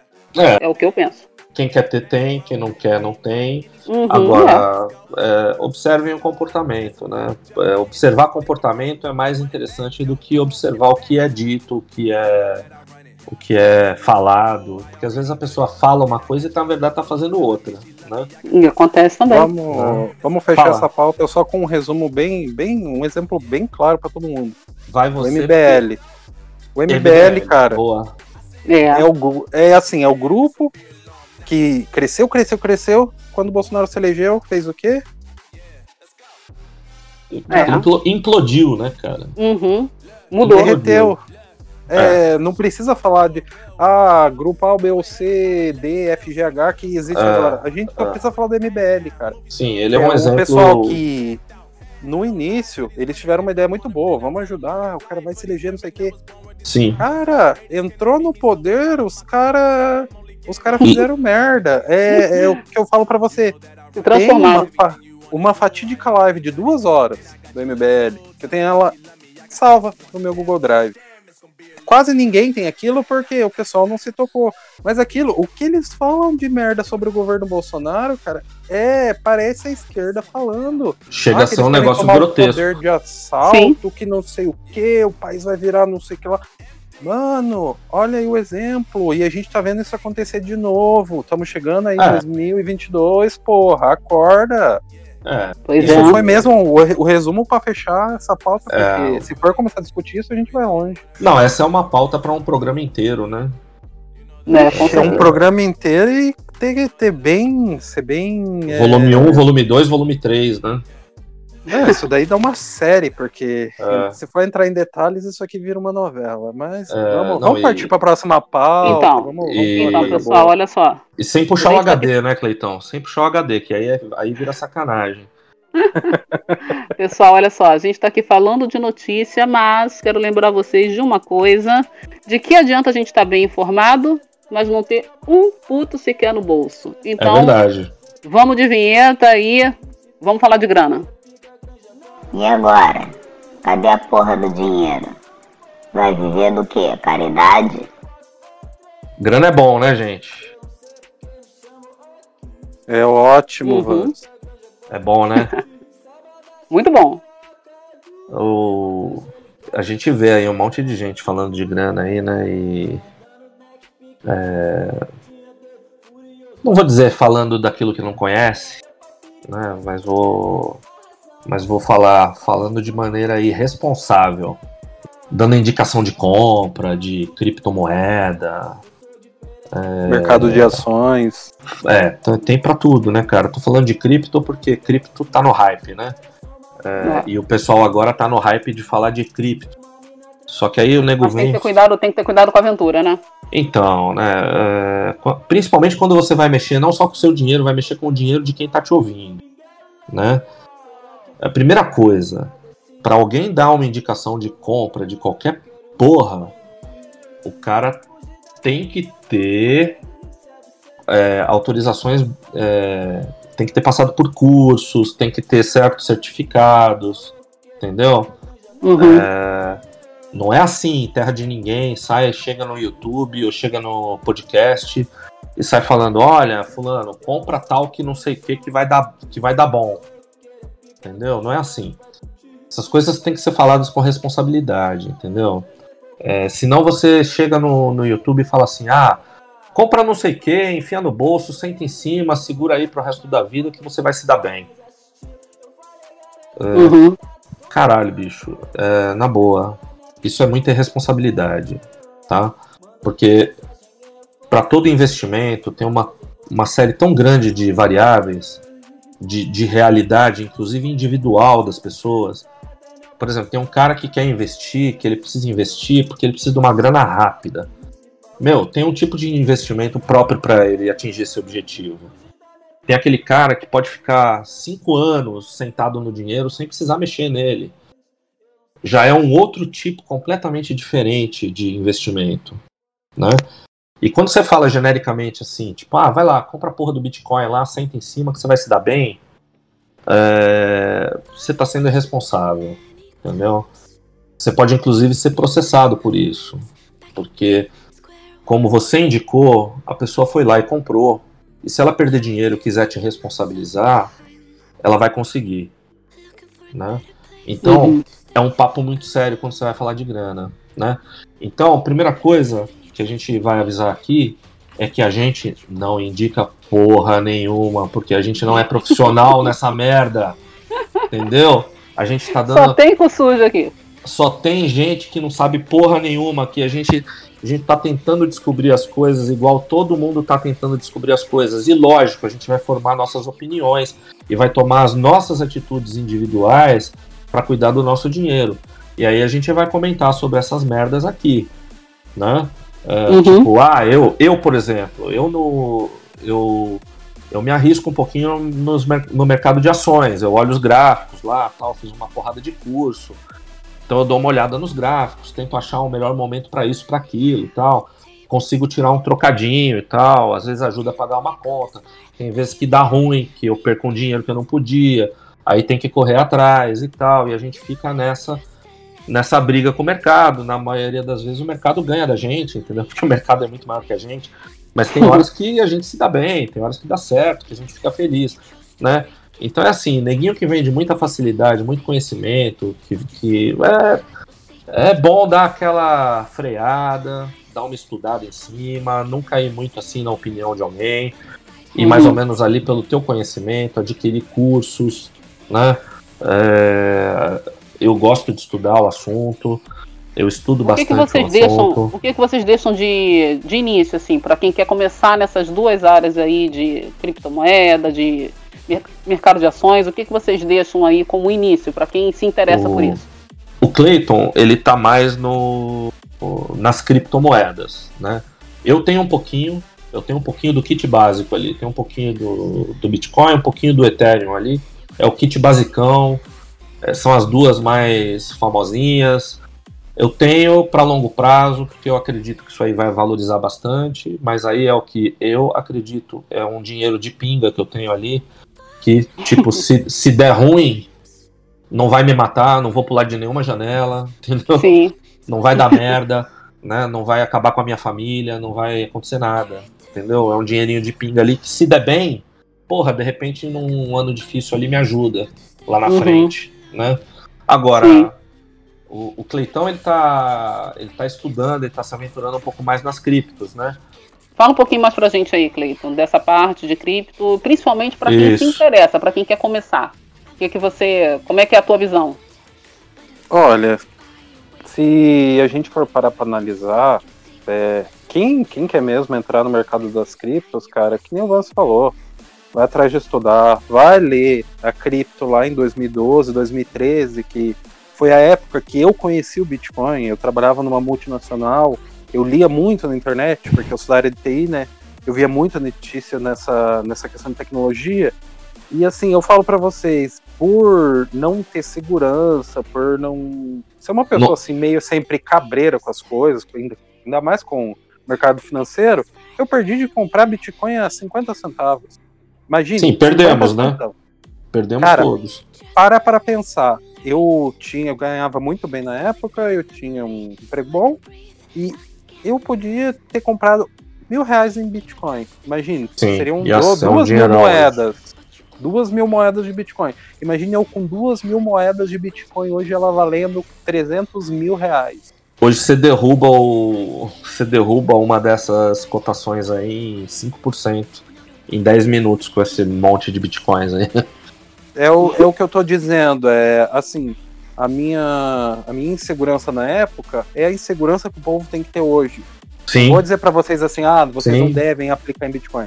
Quer aplicar em Não. Bitcoin? Estuda. Você, você vai no YouTube, vai de preferência em canais das próprias corretoras, Binance, acho que é Foxbit, é, esses caras assim que estão diretamente envolvidos com esse mercado, tenta entender um pouquinho, tenta saber se você, para você é, é melhor, tipo assim, guardar 100 reais por mês em uma moeda, ou é aplicar um dinheiro e ir trabalhando com ela em cima, mas com responsabilidade Sim, Com- sim, sim. instruções de quem sabe o que tá falando. Não adianta Sim. eu falar pra você, ó, ganho 5 mil hoje, eu vou deixar 300 reais em Bitcoin todo mês.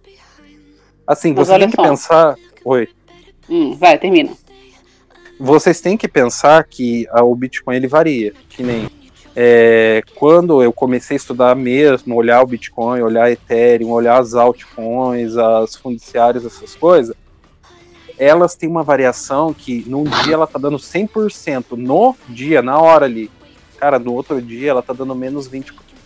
Ou seja, a variação do dinheiro que você aplicou nela dentro daquela porcentagem vai cair. Você vai tomar no teu. Se você precisa, eu até parei a fala para não para não ofender ninguém, mas se você precisa daquele dinheiro em curto prazo, você, Você já se tá ferrou. fazendo. Você já tá fazendo uma forma errada, que nem a pessoa estudou. Vai lá, coloca Bitcoin lá e deixa, deixa o negócio evoluir. Cara, se você quer dinheiro a longo prazo, é, estude e faça isso da maneira correta. Mas se Sim. você precisa de dinheiro a curto prazo, fazer o teu dinheiro movimentar, que nem eu, coloquei um valor baixo para aprender mais sobre Bitcoin e tô fazendo ali. Ah, uma hora eu compro uma moeda, ela tá, eu vejo o começo da evolução dela, eu tento estudar um pouco o gráfico, a RSI dela, as médias e tal. Eu tento comprar, tem horas que tipo eu acerto que tipo assim, é, eu coloco 10 dólares lá, no final do dia eu tô com 30 dólares a mais. Vou Então, dando um legal, exemplo, isso não legal. é real. Mas assim, tem dias Não, mas que eu isso é coloco 10 viável, isso é possível, né? Isso não, é sim, é o que eu tô, né? o que eu tô tentando explicar. Tem dia que eu coloco 10 dólares, que a hora que se eu for querer vender e não tem como por causa das regras da corretora, essa mesma moeda de 10 dólares está em 5. O pessoal tem Mas que saber só. que esse risco que corre é muito forte. Sim, tem Olha um só. risco. Vamos alinhar os ouvintes aí, explica assim um pouco mais didaticamente o que, que é Bitcoin, o que, que é criptomoeda, o que, que é mercado de ação, como elas funcionam. Tem muita gente que não sabe o que é. Sim. É... Cleitão, começa aí com o Bitcoin, depois eu falo do mercado de ações. Olha, o Bitcoin nada mais é que uma moeda digital, que se a gente for procurar na história dela, foi uma forma que muita gente, como que eu posso explicar de uma forma didática, viu para fugir um pouco do, do monopólio do mercado financeiro mundial, que a gente sabe que existem lá as teorias das, das, das conspirações, e tem diversas famílias que controlam bancos, controlam empresas, essas coisas, e assim, controlam o dinheiro da gente, querendo ou não. Eles determinam se o dólar vai custar isso, o euro aquilo, o quanto vai custar um carro, o quanto vai custar a tua casa, eles determinam tudo. E o Bitcoin é o quê? É uma moeda que foi criada para tirar todo esse poder de um lugar só e deixar esse poder mais amplo. Deixar o poder no, na capacidade de compra e venda de moeda, que nem como eu disse, o Bitcoin ele começou o pessoal comprando e vendendo a 50 centavos, com, com certeza ferramentas muito básicas. E hoje em Tem dia, um, tem um idealismo aí, né, envolvido, né? sim, tem o cara que criou o Bitcoin que também sumiu. Sumiu não, né? Ele ainda é vivo, ele tá em algum lugar, mas ninguém sabe mais dele faz anos. Mas assim, tem todo um ideal que assim, eu não posso chegar aqui e falar pra pessoa, ó, é, o Bitcoin é isso, esse aqui. A pessoa tem que estudar para ela entender, porque eu acho que quando a pessoa ela procura esse conhecimento, ela pode falar, pô, o Cleiton estava certo nesse ponto e errado naquele outro ponto. Então deixa eu, eu ter a minha conclusão para mim poder não ser influenciado por uma opinião. Assim, Entende? eu, Esse Eu é o meu ponto que- de vista. eu acho que a- a- quem quer se envolver nisso tem que estudar, primeira coisa, né? É, segunda coisa, quem quer se envolver com isso também tem que tomar cuidado, né? É, Uhum. E a terceira coisa, tem que estudar. E a quarta, tem que tomar cuidado. Né? E aqui Aí- tem que ter dinheiro. É, tem que ter uma graninha ali. O, o mais indicado para quem quer começar com isso aí e não tem experiência é pegar uma graninha de pinga que se perder não vai fazer nenhuma diferença e começar a brincar. Começar a estudar, fazer um cursinho aqui, outro ali. Entendeu? Esse é o caminho para quem quer começar. Não tem facilidade, não tem almoço grátis. Tá? Não existe aquele youtuber que vai falar que você vai ficar rico em um É, não, tem gente que, que vende isso. Fórmula é mágica não tem, gente. Não tem. Ó, Tá? Um, um exemplo que eu posso dar como é a questão da valorização, que eu acho que o Vance vai falar praticamente a mesma coisa no mercado de ações. É, a- quando eu comecei a mexer com criptomoedas, instalei o aplicativo da Binance lá e fui começar a estudar entender o aplicativo, a forma de trabalhar, cara, é, o BNB, que é a moeda da Binance, ele é o, ele tava 200, 300 reais. E assim, você olha assim e fala, não, não vou aplicar nisso daí, que isso não vai para frente. Hoje, hoje, ela tá na casa dos 1.700 reais. E isso Tá acho que quase tem 2 dois mil, meses. né? Acho que chegou a bater 2 mil, né? Sim. Que nem o Bitcoin Ah. também, quando eu comecei, tava 170 mil reais. Hoje ele tá 300. Isso aconteceu num curto espaço de tempo. Só que daí Então. o pessoal tem que pensar. Terão correções, terão algumas outras coisas, vamos por entrada de Elon Musk no mercado, que o bicho comprou Sim. um bilhão e meio de Bitcoin, Sim. pela Tesla, a MicroStrategy, que ela também comprou um volume grande e vai comprar mais agora, Sim, esses dias. sim. Tipo assim, é, tem que pensar muitas coisas. E o pessoal também tem que levar em consideração a questão das criptos, é, notícias que estão saindo, que nem Mastercard. Mastercard está querendo facilitar o mercado de criptomoedas, ela está querendo entrar nisso. Não só ela, Sim. a Uber. O CIO da Uber, ele quer colocar um projeto em andamento para você pagar o Uber com criptomoeda. Já É pensou? um, é um mercado que balança bastante com notícia, né? Com certeza. Vocês acham Balança- que é o futuro? Sim.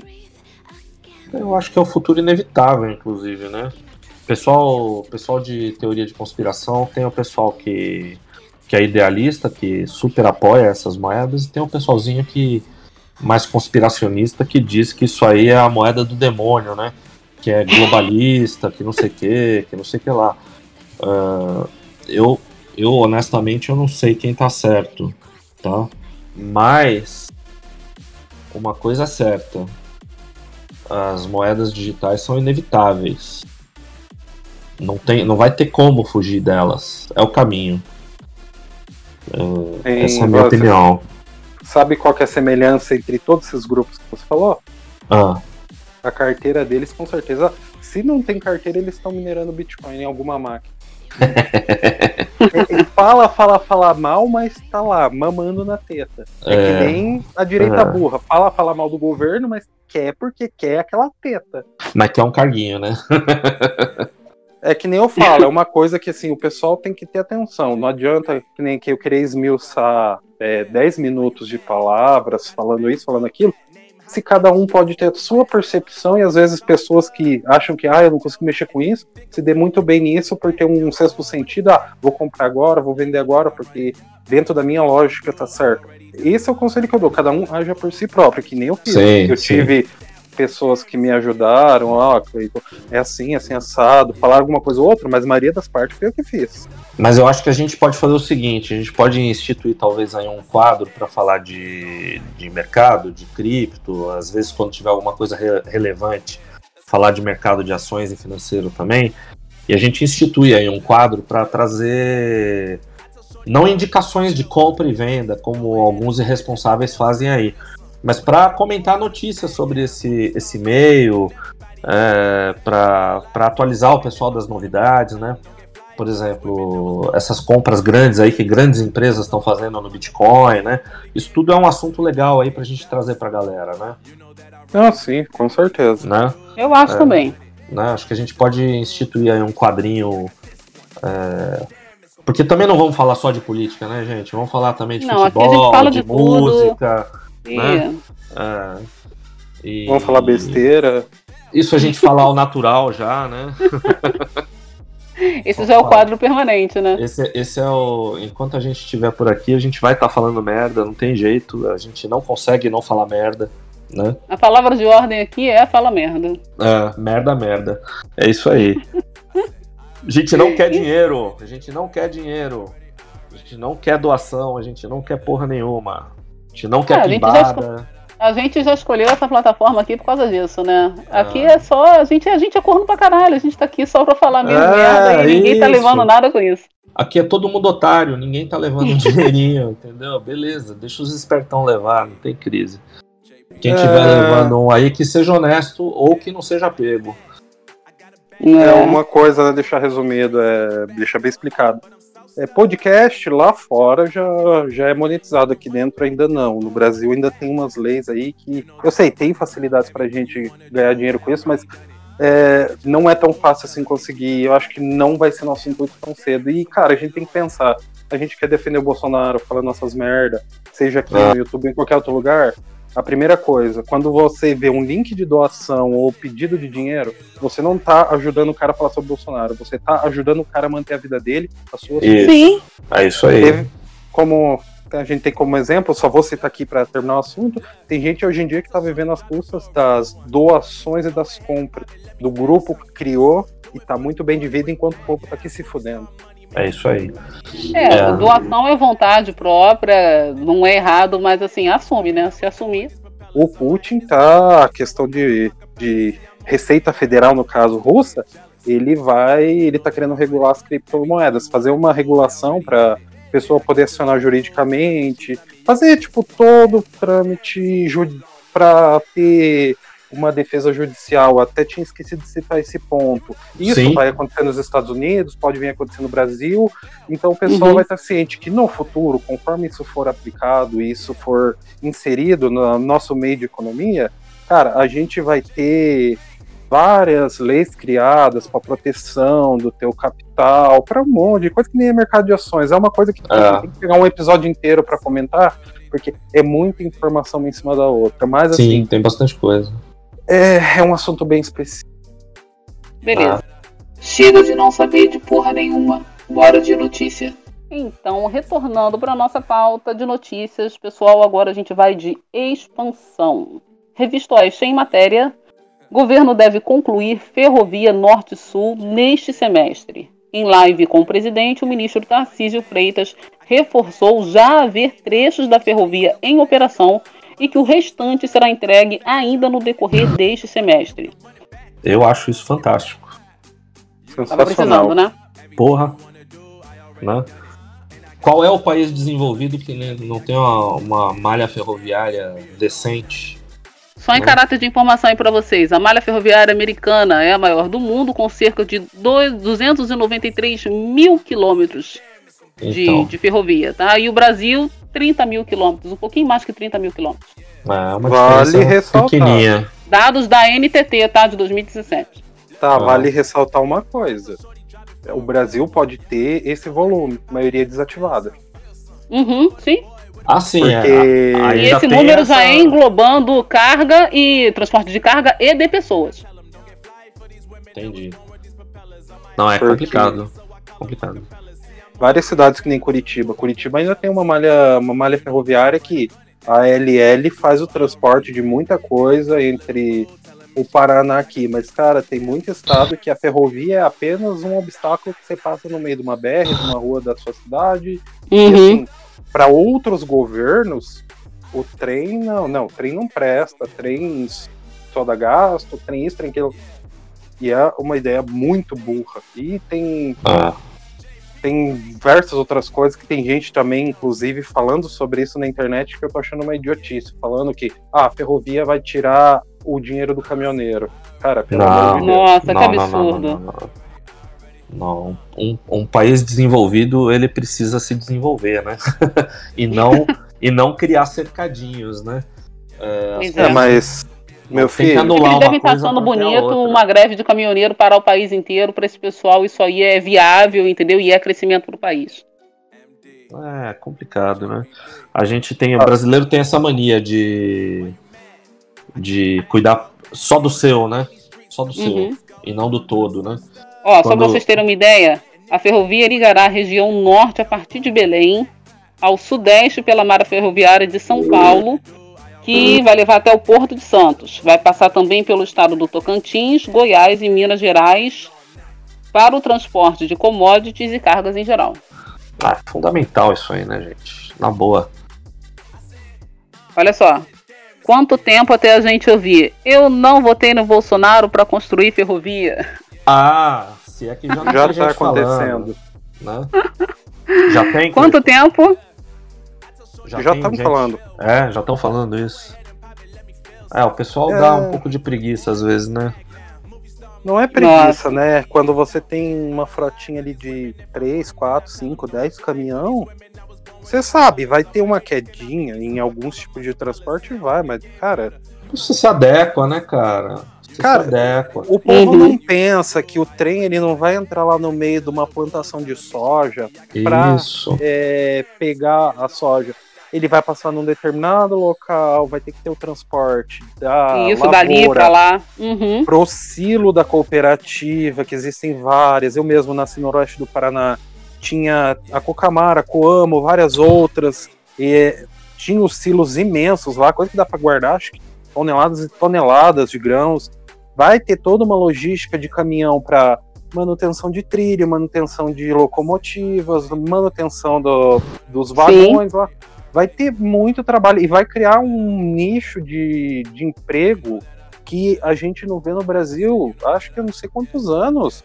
Vai ter É. gente que vai ter que trabalhar em cima disso, de dar manutenção em silo, dar manutenção em ferrovia, dar manutenção em trem, é, controlar a entrada e saída como se fosse um porto ali e tal. Vai ter muito emprego. E aí? É. Tarcísio, né? Tarcísio. Tarcisão, não tá ouvindo a O- gente, mas um abraço mesmo assim, foda-se, eu É, gosto dele não, e acabou. Um abraço. É um, um dos melhores, né? Ministros, né? Ele é Do- demais. um puta time de ministros que o cara conseguiu arrumar, né? Uhum. Difícil ver um que tá fazendo merda. E quando fez, foi trocado, né?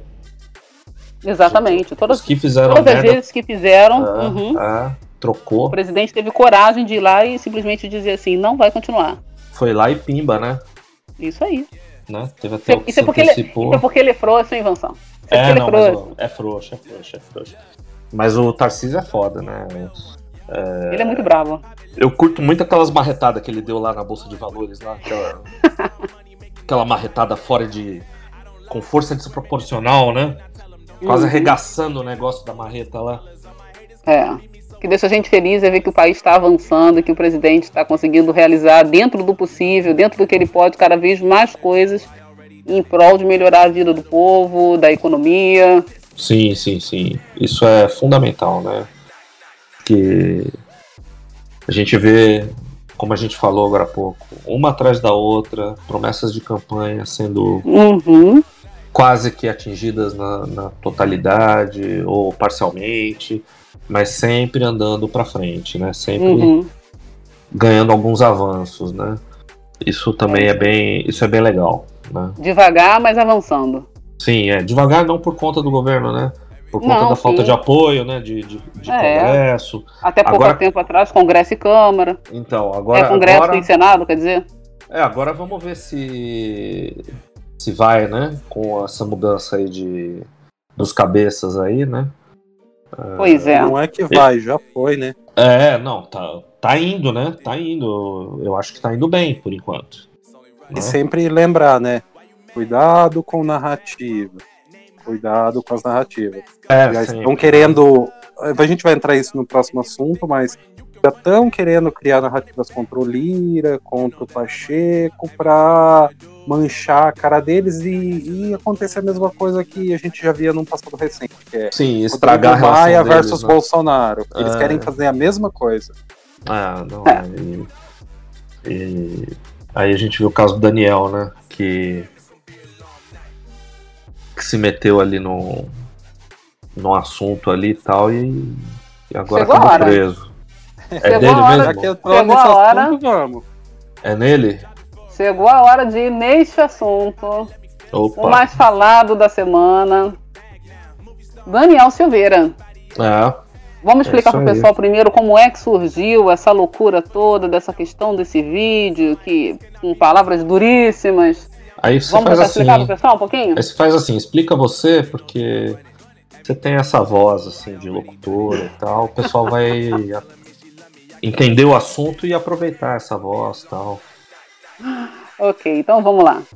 Faquin se manifestou agora, recentemente, uns dias atrás, a respeito de um tweet do general Vilas Boas de 2018, onde neste tweet supostamente ele teria toda a ala militar junto com ele nessa ocasião, dando suporte ao que foi dito.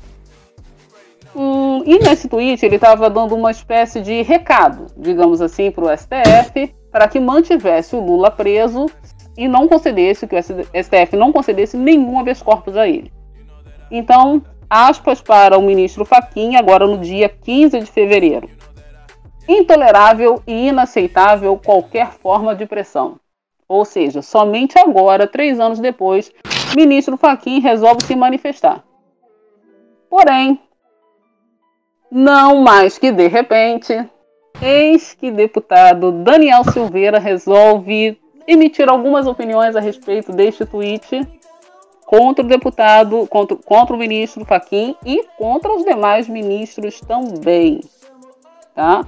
E Foi ele fez, correta, né? cobranças, fez cobranças duríssimas do porquê o Faquim só teria se manifestado agora. Tá? E ele, inclusive, coloca ali no- como forma de pressão do porquê ele não mandou levar preso também o general de exército. Palavras aí de Daniel Silveira. Então, no Hypecast tem o áudio completo, mas nós vamos deixar o trecho mais fatídico da fala de Daniel Silveira agora para vocês. Vamos de áudio. Agora, que você tem que tomar vergonha na sua cara. Olhar, né, quando você for tomar banho, olhar o bilauzinho que você tem e falar assim, pô, acho que eu sou um homenzinho. Eu vou parar com as minhas bobeirinhas. Ah, o que? Eu tô sendo duro demais? Tô sendo o quê? Ogro? Ah, tô sendo tosco? O que, que você espera? Que eu seja o quê? Que eu tenha um tipo de comportamento adequado para tratar a Vossa Excelência? É claro que eu não vou ter. Eu sei que você está vendo esse vídeo aí, daqui a pouco seus assessores, e o Alexandre de Moraes, e o Toffoli, e assim por diante. Mas eu tô ó, cagando e andando para vocês. O que eu quero saber é quando que vocês vão lá prender o general Vilas Boas. Eu queria saber o que, que você vai fazer com os generais. Os homenzinhos do botão dourado, lembra? Você lembra do AI-5, você lembra. Para. Eu sei que você lembra. Ato institucional número 5 né? de um total de 17 atos institucionais, você lembra? Você era militante lá do, do, do, do PT, Partido Comunista, era da Aliança Comunista do Brasil, militante idiotizado, lobotomizado, né, que atacava militares, junto com a Dilma, aquela ladra vagabunda, com o multicriminoso Luiz Inácio Lula da Silva, de nove dedos, vagabundo, cretino, canalha. O que acontece, Faquinha, é que todo mundo tá cansado dessa tua cara de filha da puta que tu tem, essa cara de vagabundo, né, decidindo aqui no Rio de Janeiro que polícia não pode operar enquanto o crime vai se expandindo cada vez mais. E me desculpe, ministro, se eu estou um pouquinho alterado, realmente eu estou. Por várias e várias vezes já te imaginei levando uma surra. Quantas vezes eu imaginei você e todos os integrantes dessa corte aí? Quantas vezes eu imaginei você na rua levando uma surra? O que, que você vai falar? Que eu estou fomentando a violência? Não, eu só imaginei. Ainda, ainda que eu premeditasse, ainda assim não seria crime. Você sabe que não seria crime. Você é um jurista pífio, mas sabe que esse mínimo é previsível. Então qualquer cidadão que conjecturar uma surra bem dada nessa sua cara com um gato morto até ele miar, de preferência após cada refeição, não é crime. Então, vocês já puderam ver, né? É. A cobrança foi pesada. O negócio não foi brincadeira. É, o cara E- foi, foi com porrete. né? Pois é, né? Aí a gente vai. A gente ainda vai ver com relação a, a essa, veemência, essa veemência toda aí que ele colocou, do porquê disso. Fala, Cleiton. Não, daí vamos ver o, o que aconteceu depois, né? Que é a parte mais engraçada dessa história. É, Pois é. Pois é, porque ele fez, gravou esse, esse áudio e não demorou nada. A PF foi lá fazer uma visitinha na casa do, do deputado e o conduziu à prisão. O que Vale. levou depois. Hum, Vale ressaltar, eles não fizeram o padrão, que é pedir pra você dormir de tênis, calça jeans, bem vestido, tomado banho, cafezinho da manhã lá, pãozinho, queijo, essas coisas pra pelo menos ajudar, favorecer ali os policiais. Eles já foram logo de noite pra tacar o foda-se na porra toda.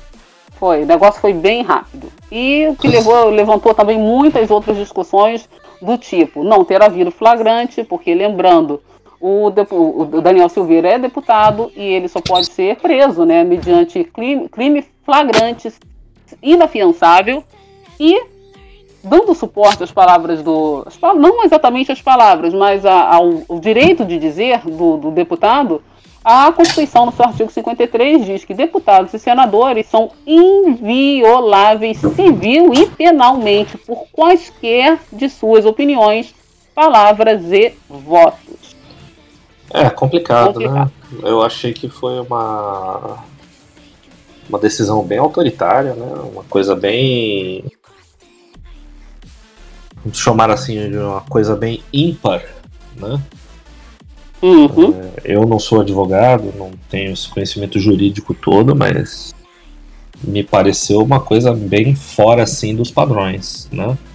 Vale é. ressaltar, vale ressaltar, o Daniel Silveira estudou direito. Sim, Não, eu Uhum. Sabia o que tava fazendo. sabia sim. Cara, eu não questiono isso. né? É, eu acho que lance de eventualmente ter sido algo premeditado, que o pessoal anda discutindo aí. Eu acho que isso nesse caso é irrelevante. Olha só, antes da gente sabe? antes da gente entrar nesse mérito aí da, da, da motivação, do porquê, vale lembrar que o deputado foi preso e ficou a cargo da Câmara a votação sobre manter ou não a prisão do deputado. E Sim. Para ilustrar sim, isso, sim. nós temos aqui a fala também de Daniel Silveira lá durante a votação de, de manter ou não a sua, a sua prisão e vamos de Manda aula. lá, vamos lá. Mais uma vez eu peço desculpas pela minha fala, reconhecendo e reconheci sempre a importância do Supremo Tribunal Federal. É uma instituição muito importante. Outrora, em ataques, por exemplo, não, não estou atacando os ministros aqui de maneira alguma, mas já me contrapus a decisões de vários ministros. São ministros que decidem realmente toda a jurisprudência, mas que às vezes tomam uma decisão que nós não entendemos, não vemos ali a legalidade do fato, ou talvez caímos ali no campo da discussão totalmente ideológica. E por vezes nós somos movidos pela raiva, mas em nenhum momento isso me torna um criminoso. Mais uma vez, gostaria de solicitar desculpas ao povo brasileiro que se ofendeu com minhas palavras, e caso algum deputado tenha de fato se sentido ofendido, mas lembro que não ataquei nenhum de Vossas Excelências em momento algum, tanto no meu vídeo ou em qualquer outra fala que eu tenha tido pela, pelas redes sociais.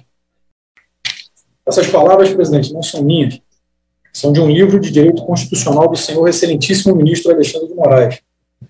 Antes de iniciar esse pequeno texto, presidente, eu gostaria de ressaltar que em momento algum, e assisti ao meu vídeo várias vezes, eu não consegui compreender o momento da raiva que ali me encontrava e peço desculpas a todo o Brasil, porque vi de várias pessoas, juristas renomados, né, senhoras, senhores, adolescentes ou qualquer tipo de classe social, que perceberam que me, me excedi de fato na fala. Um momento passional, é, não cabe explicar que a lei nos, nos entrega seis meses para que nós possamos oferecer qualquer tipo de registro né, contra a ocorrência, porque em um dia ou dois nós mudamos a cabeça, nós mudamos a mente. E, evidentemente, não estou aqui de maneira alguma tentando justificar a fala no meu primeiro mandato, evidentemente por uma talvez inexperiência sobre o que está acontecendo no Brasil, um aglutinamento de ações e ideias, por minha vez, no debate esotérico da questão, nós carregamos, é, o ser humano vai de 0 a 100 muito rapidamente,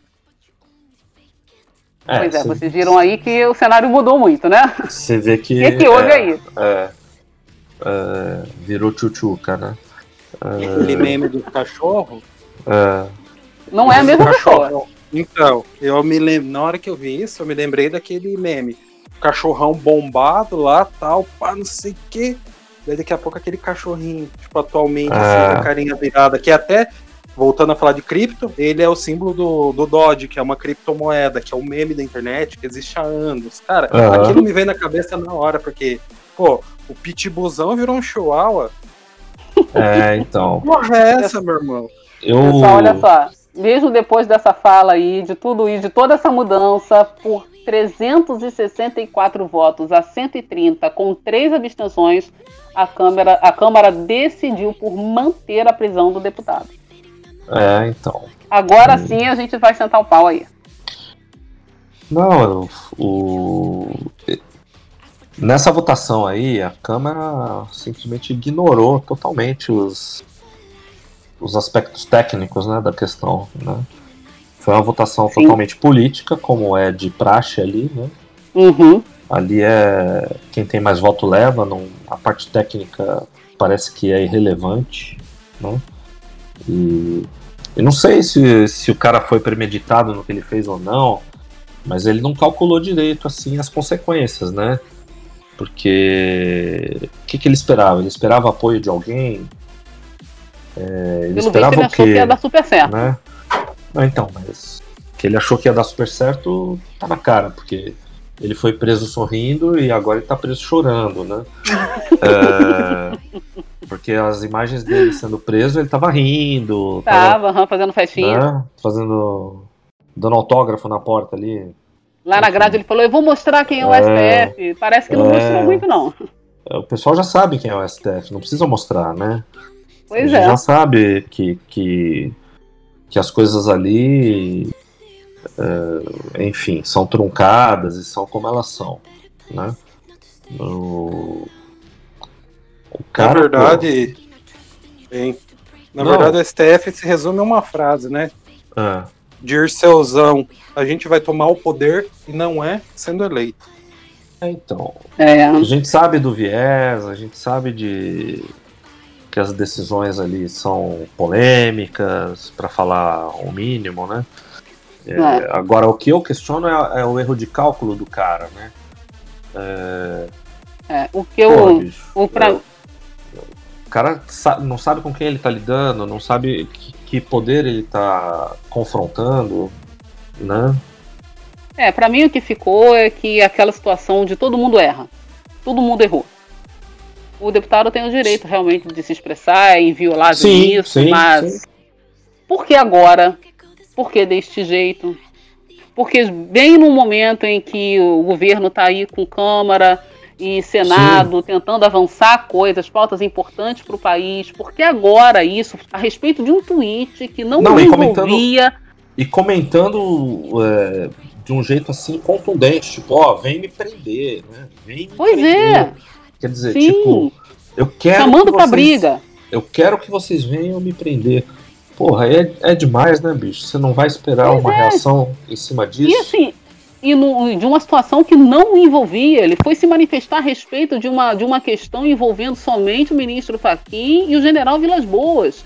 Então, quer dizer, Sim. entrou, entrou na frente para tomar o tiro, entendeu? Tipo, ó, Ah, e aí, ó, é. eu também tô aqui, lembra de mim. Então, quer dizer, ah, e por outro lado, o STF também, como sempre, se excedendo, né, mais do que pode e rasgando a lei, né? Porque É. o, o deputado não É. poderia ser preso e, no entanto, ah, então, só- assim, complicado, todo mundo errou. É aquela casa de puta governado por safado, todo mundo erra, todo mundo faz um monte de coisa e fica por isso mesmo. ah, Só posso fazer um adendo? claro.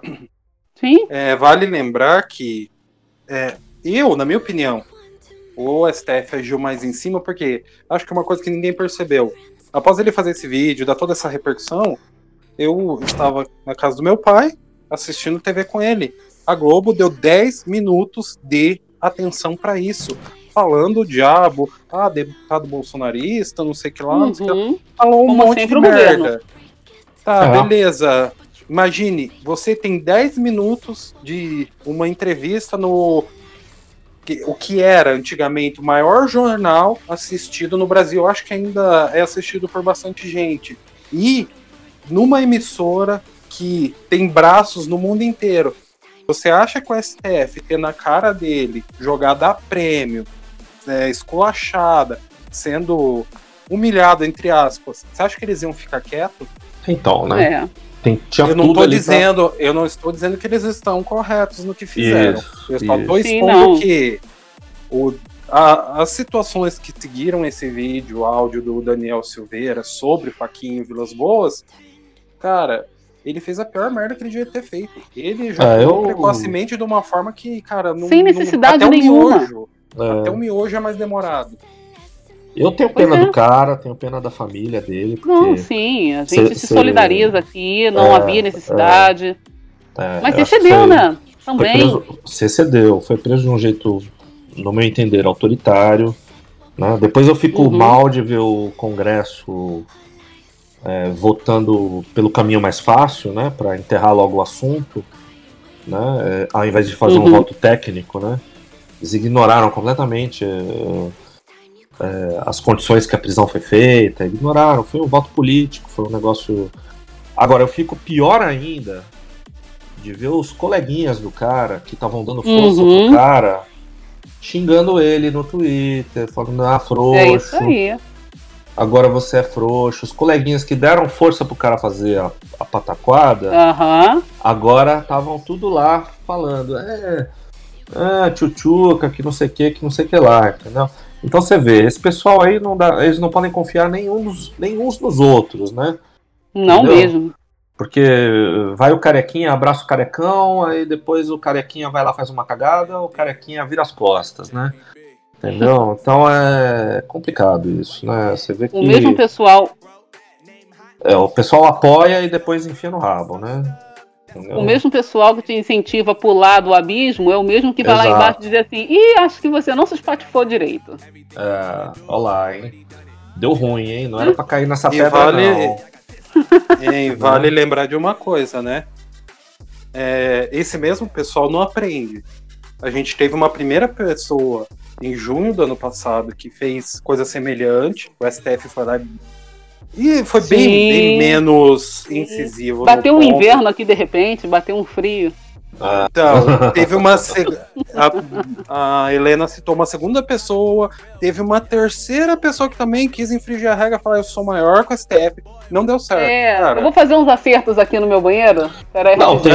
tem, tem um ver- vendedor de livro que mudou até para os Estados Unidos. Então, é, é, né? o que eu tô, é o que eu tô querendo mostrar pra vocês. Será que o ser Não. humano errando três vezes, acha que ele acha que a quarta vai dar certo, fazendo Ah, a mas- mesma coisa? E a mesma turma, Uhum. né? Sim, e, cara, é. quem que, quem que é, vamos supor assim, vamos fazer uma, um cálculo de pirâmide agora. Quem que tá lá em cima sempre, quando alguma merda acontece no governo, seja com a STF ou seja com, com qualquer Quem, outra quem, parte? quem, quem, quem, quem? Cadê, cadê, cadê, cadê, cadê? Raimundo de Carvalho. Raimundo de! Carvalho. o velho cachimbeiro. É, o pessoal chama de velho tariqueiro, não é isso? É, da Tarica lá. Onde tem um velho, problema, o velhote tá lá. Entendeu? Então, né, só lembrando, eu falei quatro pessoas, são cinco. Teve um Não. também que foi numa manifestação, não se esquecendo, que hoje em dia ele é herói.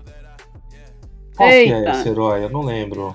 O herói do óculos, Herói do óculos, puta que pariu. guarda-chuva. Ah, tá, do microfone Sim, que sim. solta. Teletubbies. É, não, Tele- é, eu, eu, eu sou velho, então às vezes eu não alcanço assim rapidamente, porque eu sou muito velho. Então, Cara, só, cinco pessoal. tentativas. Oi. Deixa eu só mostrar uma coisa aqui pra vocês. Querem ouvir o que, que a esquerda tá falando disso? diz aí, manda bala. Jandira Fegali. Daniel Silveira recuou tanto que por um momento achei que ia pedir ficha de filiação no PC do B. Em tweet, em tweet do dia 19 de fevereiro. É, é uma farra, E- né? Ele proporcionou uma festinha pros caras, né? Não é? Eles tiveram espaço pra aí eu falar te- aquelas merdas de sempre. Eu te pergunto, né? E esses tweets da Jandira de Fegali ultimamente estão muito diferentes de algumas alas da direita aqui? Nem um pouco. Então, né, cara? Já que eu já... já- até andei perguntando cadê o canal dela, que eu quero assistir uns vídeos. Porque eu tô nem, tem- tô nem mais chamando de direita burro idiota, cara. Já tô chamando de esquerdista mesmo. Entendeu? É, é o mesmo método, é a mesma maneira de agir. Às vezes até as falas são parecidas, entendeu? Já não bastasse o romance com o PCO, né? Ah, não, é. Também tem esse romance com o PCO, né? Que é. Na verdade, o, o terça do livro, essa turma toda, tá no mesmo lugar da ferradura que tá o PCO do outro lado, né? A ferradura é. do burro, né? Aquela ferradura política do burro. Tá na ponta da ferradura, onde os extremos se encontram, né? Por isso que o pessoal às vezes tem a impressão que é a mesma coisa, o pessoal e o, e o Terça Livre, o, essas merdas, entendeu? Porque o PCO e o Terça Livre, né? Pô, agora É. vamos fazer um, um paralelo aqui. Vocês pararam pra. Vocês repararam, assim, ultimamente, que depois de algumas certas atitudes, inclusive dessas pessoas a quais a gente está agora, não se ouve mais críticas ao Lavo de Carvalho partindo da mídia e da esquerda? Não, né? Não Pois é. porque, Cara, porque estão facilitando, aconteceu? né?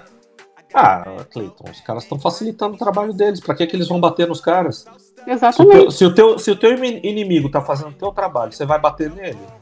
Não, Deixa ele é. trabalhar pra você, né?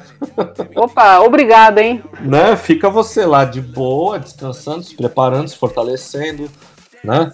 E aproveita, já que os idiotas estão fazendo o seu trabalho, ué. Aproveita a hype. É, aproveita. Né? Fica É de aquele boa. fatídico vídeo que eu tenho no meu Twitter, até retuitei ele recentemente, é que o Olavo diz bem claro, ele tá numa conferência, alguma coisa comunista, não sei se era anticomunismo ou comunismo mesmo, Ah, eu mas lembro. assim, é, ele cita bem, você, da mesma forma que você faz o teu ídolo crescer, você tem como cortar o pescoço dele, mostrando que ele é frouxo. O que que esse Sim. pessoal tá fazendo? E eles Uhum. xingam justamente do que, né? Porque aí É. ele fala, fala alguma coisa assim também, né? Porque Uhum. ninguém segue um líder frouxo, né? Um líder é, mole, um líder fraco, né? Alguma Aham. coisa assim que ele fala, né? Eu lembro muito bem. Mas ele tá correto no que ele tá dizendo, ele não tá errado no que ele tá dizendo. É o que tá que ele tá acontecendo. fazendo agora? A questão é moral, né? A questão é moral. A questão é um tweet que eu fiz. A maioria dos, dos problemas do governo Jair Bolsonaro nos últimos meses é tudo culpa de Olavista. É, Quer discordar, Não, é. discorda, mas é a minha visão do cenário. É mas Sim. a minha Não, não, é é muito. A minha é não é muito assim. diferente, não. cara. Infelizmente é por aí mesmo. É, assim, em relação ao ao ao velho, é o seguinte. É, legal, a obra dele pretérita. Sim. Li, li muita coisa, não li tudo porque tem muita coisa. O cara realmente é um monstro, tem muita coisa, muita coisa mesmo para ler. O que eu li é a ponta do iceberg, mas o que eu li, eu reconheço a qualidade. Ninguém Entendeu? desconsidera a obra, né? É, eu não desconsidero, não desconsidero a obra, mas o que ele anda fazendo atualmente é, tem nome, e o nome é oposição. É. Charlatanice. É um outro nome também, né? É, E, mas cara, sinceramente, minha opinião, como todo mundo já me conhece e sabe que eu tô falando isso desde o ano passado, obra pra mim de cu é rola. Se você escreve uma coisa, siga ela e mostre que aquilo é uma realidade. Não então, escreva uma coisa e transpareça outra. é, mas aí a gente já não tá mais falando da obra, a gente tá falando de pessoas, né? É. mesmo Agora às é a vezes- opinião, né? É, não, então, é porque a gente O filósofo no... vive do quê, Vance? Cara, vive É, o, de livro. eu- o Cleiton tá querendo dizer. o Cleiton tá querendo dizer que ele tá se traindo. Sim, mas se tem gente comprando, tá tudo em ordem, não tá? É, não, É. porque tem trouxa vendendo, né? Trouxa, Não, inclusive, então. que diz que defende o Bolsonaro. Não, na verdade, na verdade, a gente, vamos colocar os, os pontos, os pinguinhos nos is aí, como dizem o pessoal aí. Né? Ah, os trouxas somos nós, que estamos aqui batendo papo gratuitamente, É. entendeu? Nós é que somos os trouxas, nós estamos O aqui restante é simplesmente. esperto pra caramba. Exatamente, eles são espertos pra cacete. A gente que tá aqui trocando uma ideia gratuitamente, tentando abrir o olho de um ou outro que vai assistir. Vamos ver aí quem vai estar afim de, de ouvir verdades, né?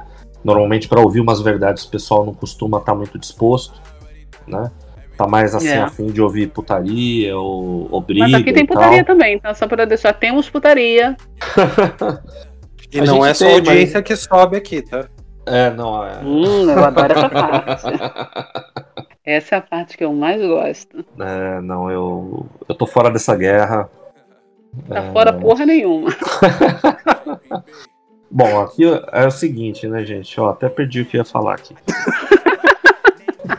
O Luiz ficou nervoso. é. Não, não é isso, gente. Vocês entraram pra paralelo aí. É...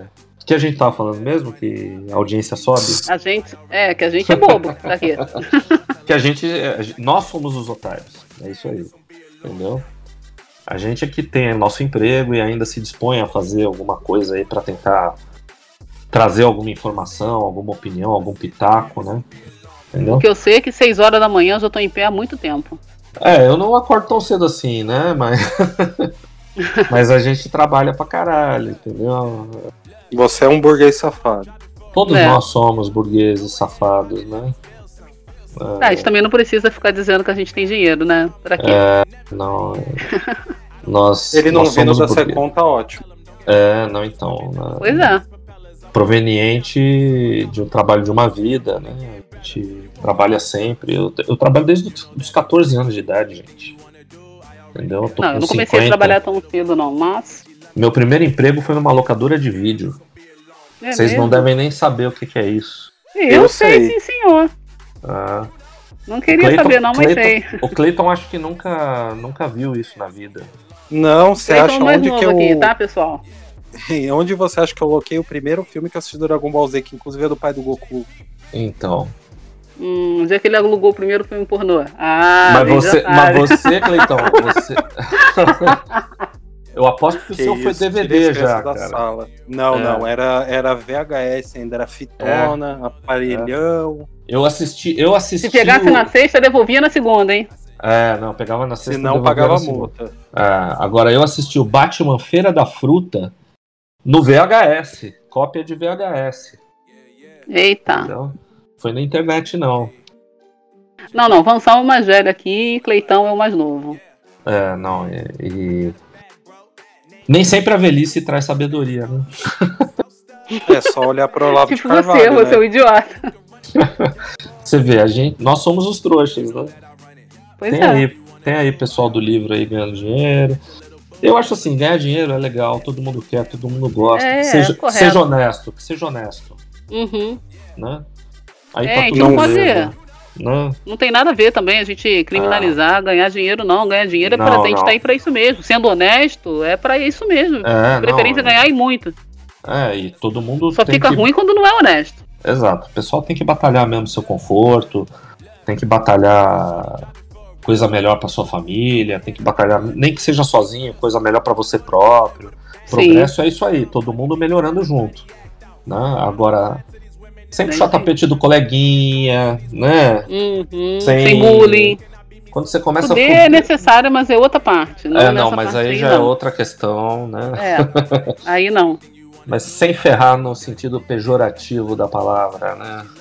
O que, que Ah. vocês deixam então de, de só pra finalizar, o que, que vocês deixam aí de parecer de vocês assim, final mesmo, de pensamento final sobre essa situação do Daniel? do Daniel, eu acho Sim. que ele acabou se envolvendo numa coisa com o cálculo errado, sabe?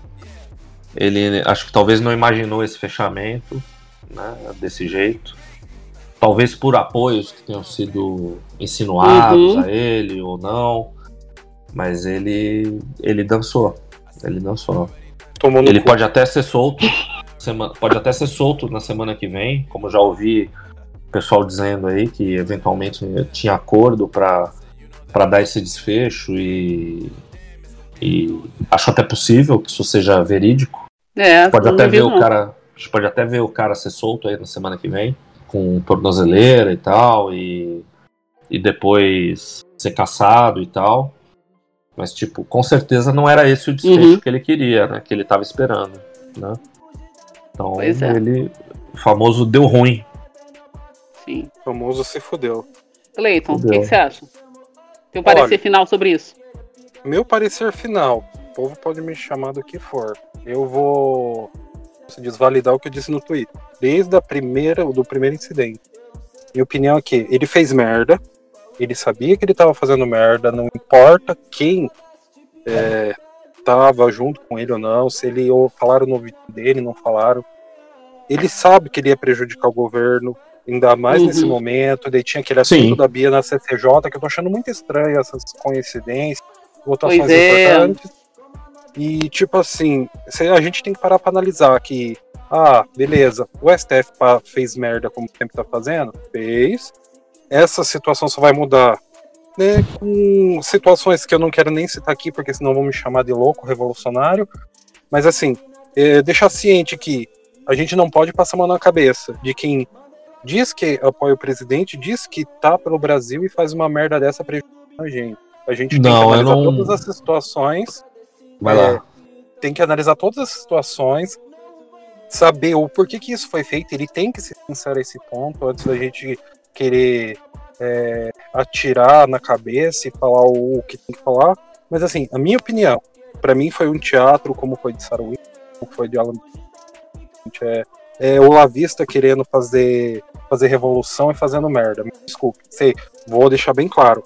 O TF tá errado, Daniel Silveira também está errado. Nenhum dos dois está certo. É, Todas as atitudes foram excedidas. seja lá qual tenha sido a ideia que ele fez, não foi uma ideia feliz, entendeu? que ele teve, né? Não foi uma ideia feliz, foi uma ideia mal executada, foi uma estratégia mal pensada, Uhum. ou que não tenha tido ideia nenhuma, foi um ímpeto de cagada. Foi uma. E vale um detalhe. Ah. Eles estão achando que eles são o Bob Jeff. Eles estão achando que eles vão falar, ah, tal ministro é a Carmen Miranda e vai ficar por isso mesmo.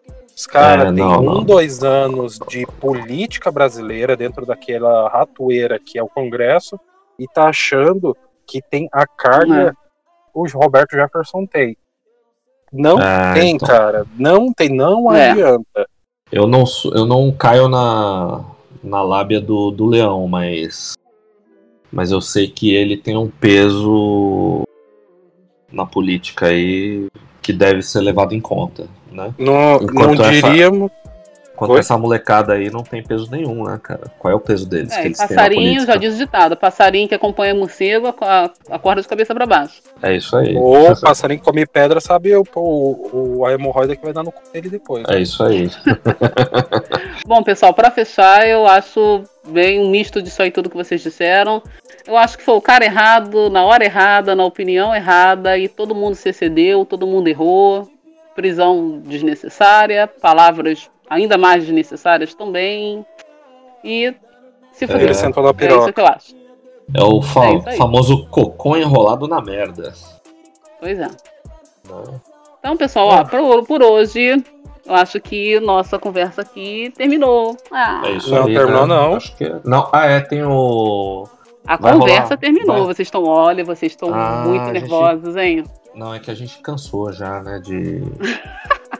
Né? Então, olha só, por hoje, a nossa conversa tá acabando, tá no final, mas a gente vai deixar aí com o pessoal um áudio, tá? Cantado que a gente vai ter aí, Isso. tá? Historinha cantada. A gente vai procurar fazer umas histórias assim, tá? São fictícias. Totalmente mas- fictícias, como tudo São que a gente histórias- fala aqui, né? É, tudo que, a gente tudo que a gente aconselha a não acreditar. aqui, é, eu eu não, não, não acho que as pessoas devem levar muito em consideração aquilo que a gente fala aqui. Não, não. Elas não procurando levam, seriedade é, tá no lugar errado. É, é, não, procurou seriedade. É, é lá no outro. É lá no outro. Então a gente vai deixar aí com vocês. A gente vai procurar fazer sempre que der uma historinha. Nós vamos inventar qualquer coisa e vamos botar um fundo musical para vocês curtirem e rir bastante. É isso aí. Valeu?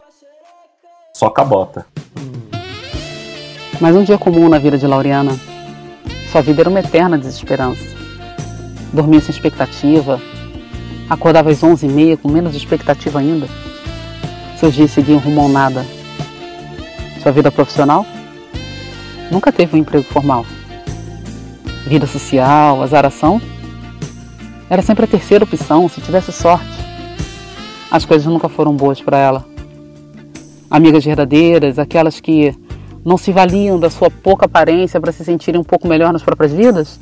Laureana nunca teve. Por conta disso, ela se fechou somente em círculos de amizade digital. Ela só tinha internet agora.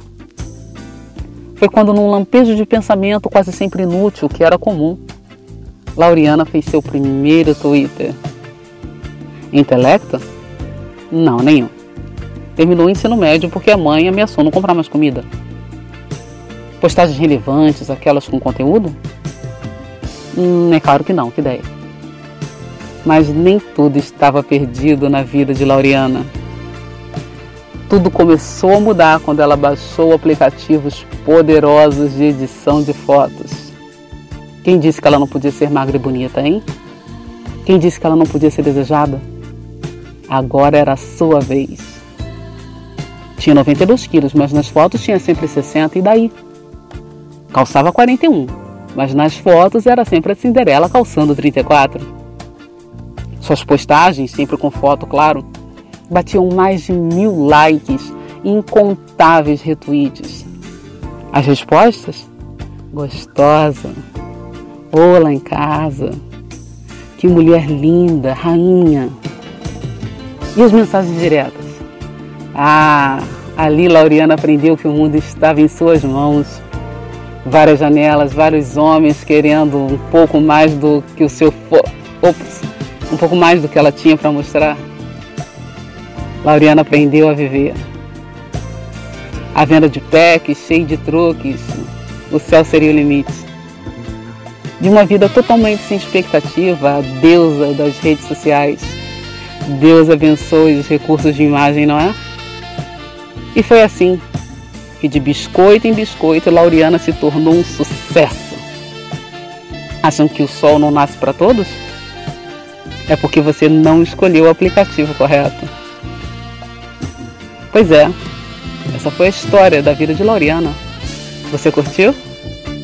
Tem muito mais de onde veio esse. Cola nesse hype que é sucesso. Até o próximo programa. Um beijo para você.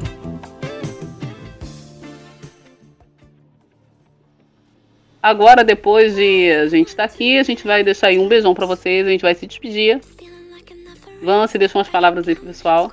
Não estou aqui a trabalho. Eu vim só para torrar o saco. Esse é o teu tchau pro pessoal? Esse é o meu tchau pro pessoal. Qual é seu não... tchau pro pessoal, Cleiton? Olha, eu só tenho uma coisa a falar. Eu quero que o pessoal não, não leve em consideração as loucuras que fala, que você já disse. E tipo assim, cara, foda-se. Só isso. a gente aqui é o anticlímax, a gente é o anticlímax, tá? É isso a gente aí. é. A gente é. é... Anti-heróis. A gente é anti-herói, a gente é anti a porra toda. Às vezes vocês vão ver a gente aqui discordando completamente. Casualmente hoje não discordamos em, em muita coisa, mas às vezes vocês vão ver opiniões absolutamente divergentes sobre certas figuras, uhum. Sobre certos assuntos. A gente às vezes pode até chegar a se xingar aqui, mas vocês podem ficar tranquilos que a gente não tá brigando. Né? A gente tá brigando sim, mas depois a gente resolve de um jeito bem é bacana puro, e fica é tudo puro legal. carinho, né? Puro Alguém carinho. me chamou? Né, né Cleiton? Alguém Né, me chamou? Viu meu nome? Não, a gente aqui tá na manha hoje, mas vai ter treta. Hum. Eu vou mandar vocês se foder de qualquer forma, não importa. Você sempre manda, porra. não. Pois é, então pessoal, esse foi o nosso recado de hoje. A gente espera que vocês tenham curtido da mesma maneira que a gente curtiu. A gente tá aqui pra falar merda, a gente espera que vocês estejam também aqui pra ouvir a quantidade de merda que a gente quer falar. É isso aí. Ah, e esse, esse é o nosso objetivo aqui, zoeira. A princípio vai ser de 15 em 15, né? Uhum. Vamos, estamos meio combinando ainda. É, a logística é um pouco difícil, mas a gente vai É. tentar, tem pra frente, quem sabe, diminuir um pouquinho, mas em É. princípio 15 em 15. É que são três pessoas de estados diferentes, a gente difícil se encontrar, né? Grava alguma Uhum. coisinha, al- alguma coisinha junto quando a gente consegue se encontrar. É, eventualmente tem que regravar uma coisa ou outra, aí cada um grava do seu estado. É, a logística ainda não tá muito arrumadinha, mas sempre que a gente É, se a receita encontrar não vai- ficar nunca, né? Porque É, é. Mas sempre que a gente conseguir se encontrar, vai sair gravação, né? é isso aí. E, e quando a gente não conseguir, vai de longe mesmo. Ah, Vai se você né? sai ruim, a gente também tá pouco se fudendo. Ah, foda-se, Exatamente. Saiu ruim, saiu ruim, mas saiu. É. Ih, tomar no cu. Deu ruim, mas deu bom. É isso aí. Então, adiós. Até a próxima. Beijos pra vocês. Tchau, tchau.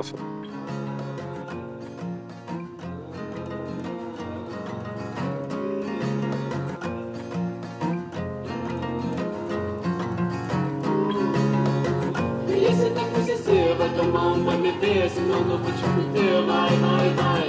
Filha, cê tá com CC, vai tomar um bebê, senão não vou te fuder, vai, vai, vai. Cheiro de gamba peidão, abaixa o braço, não vou desmaiar.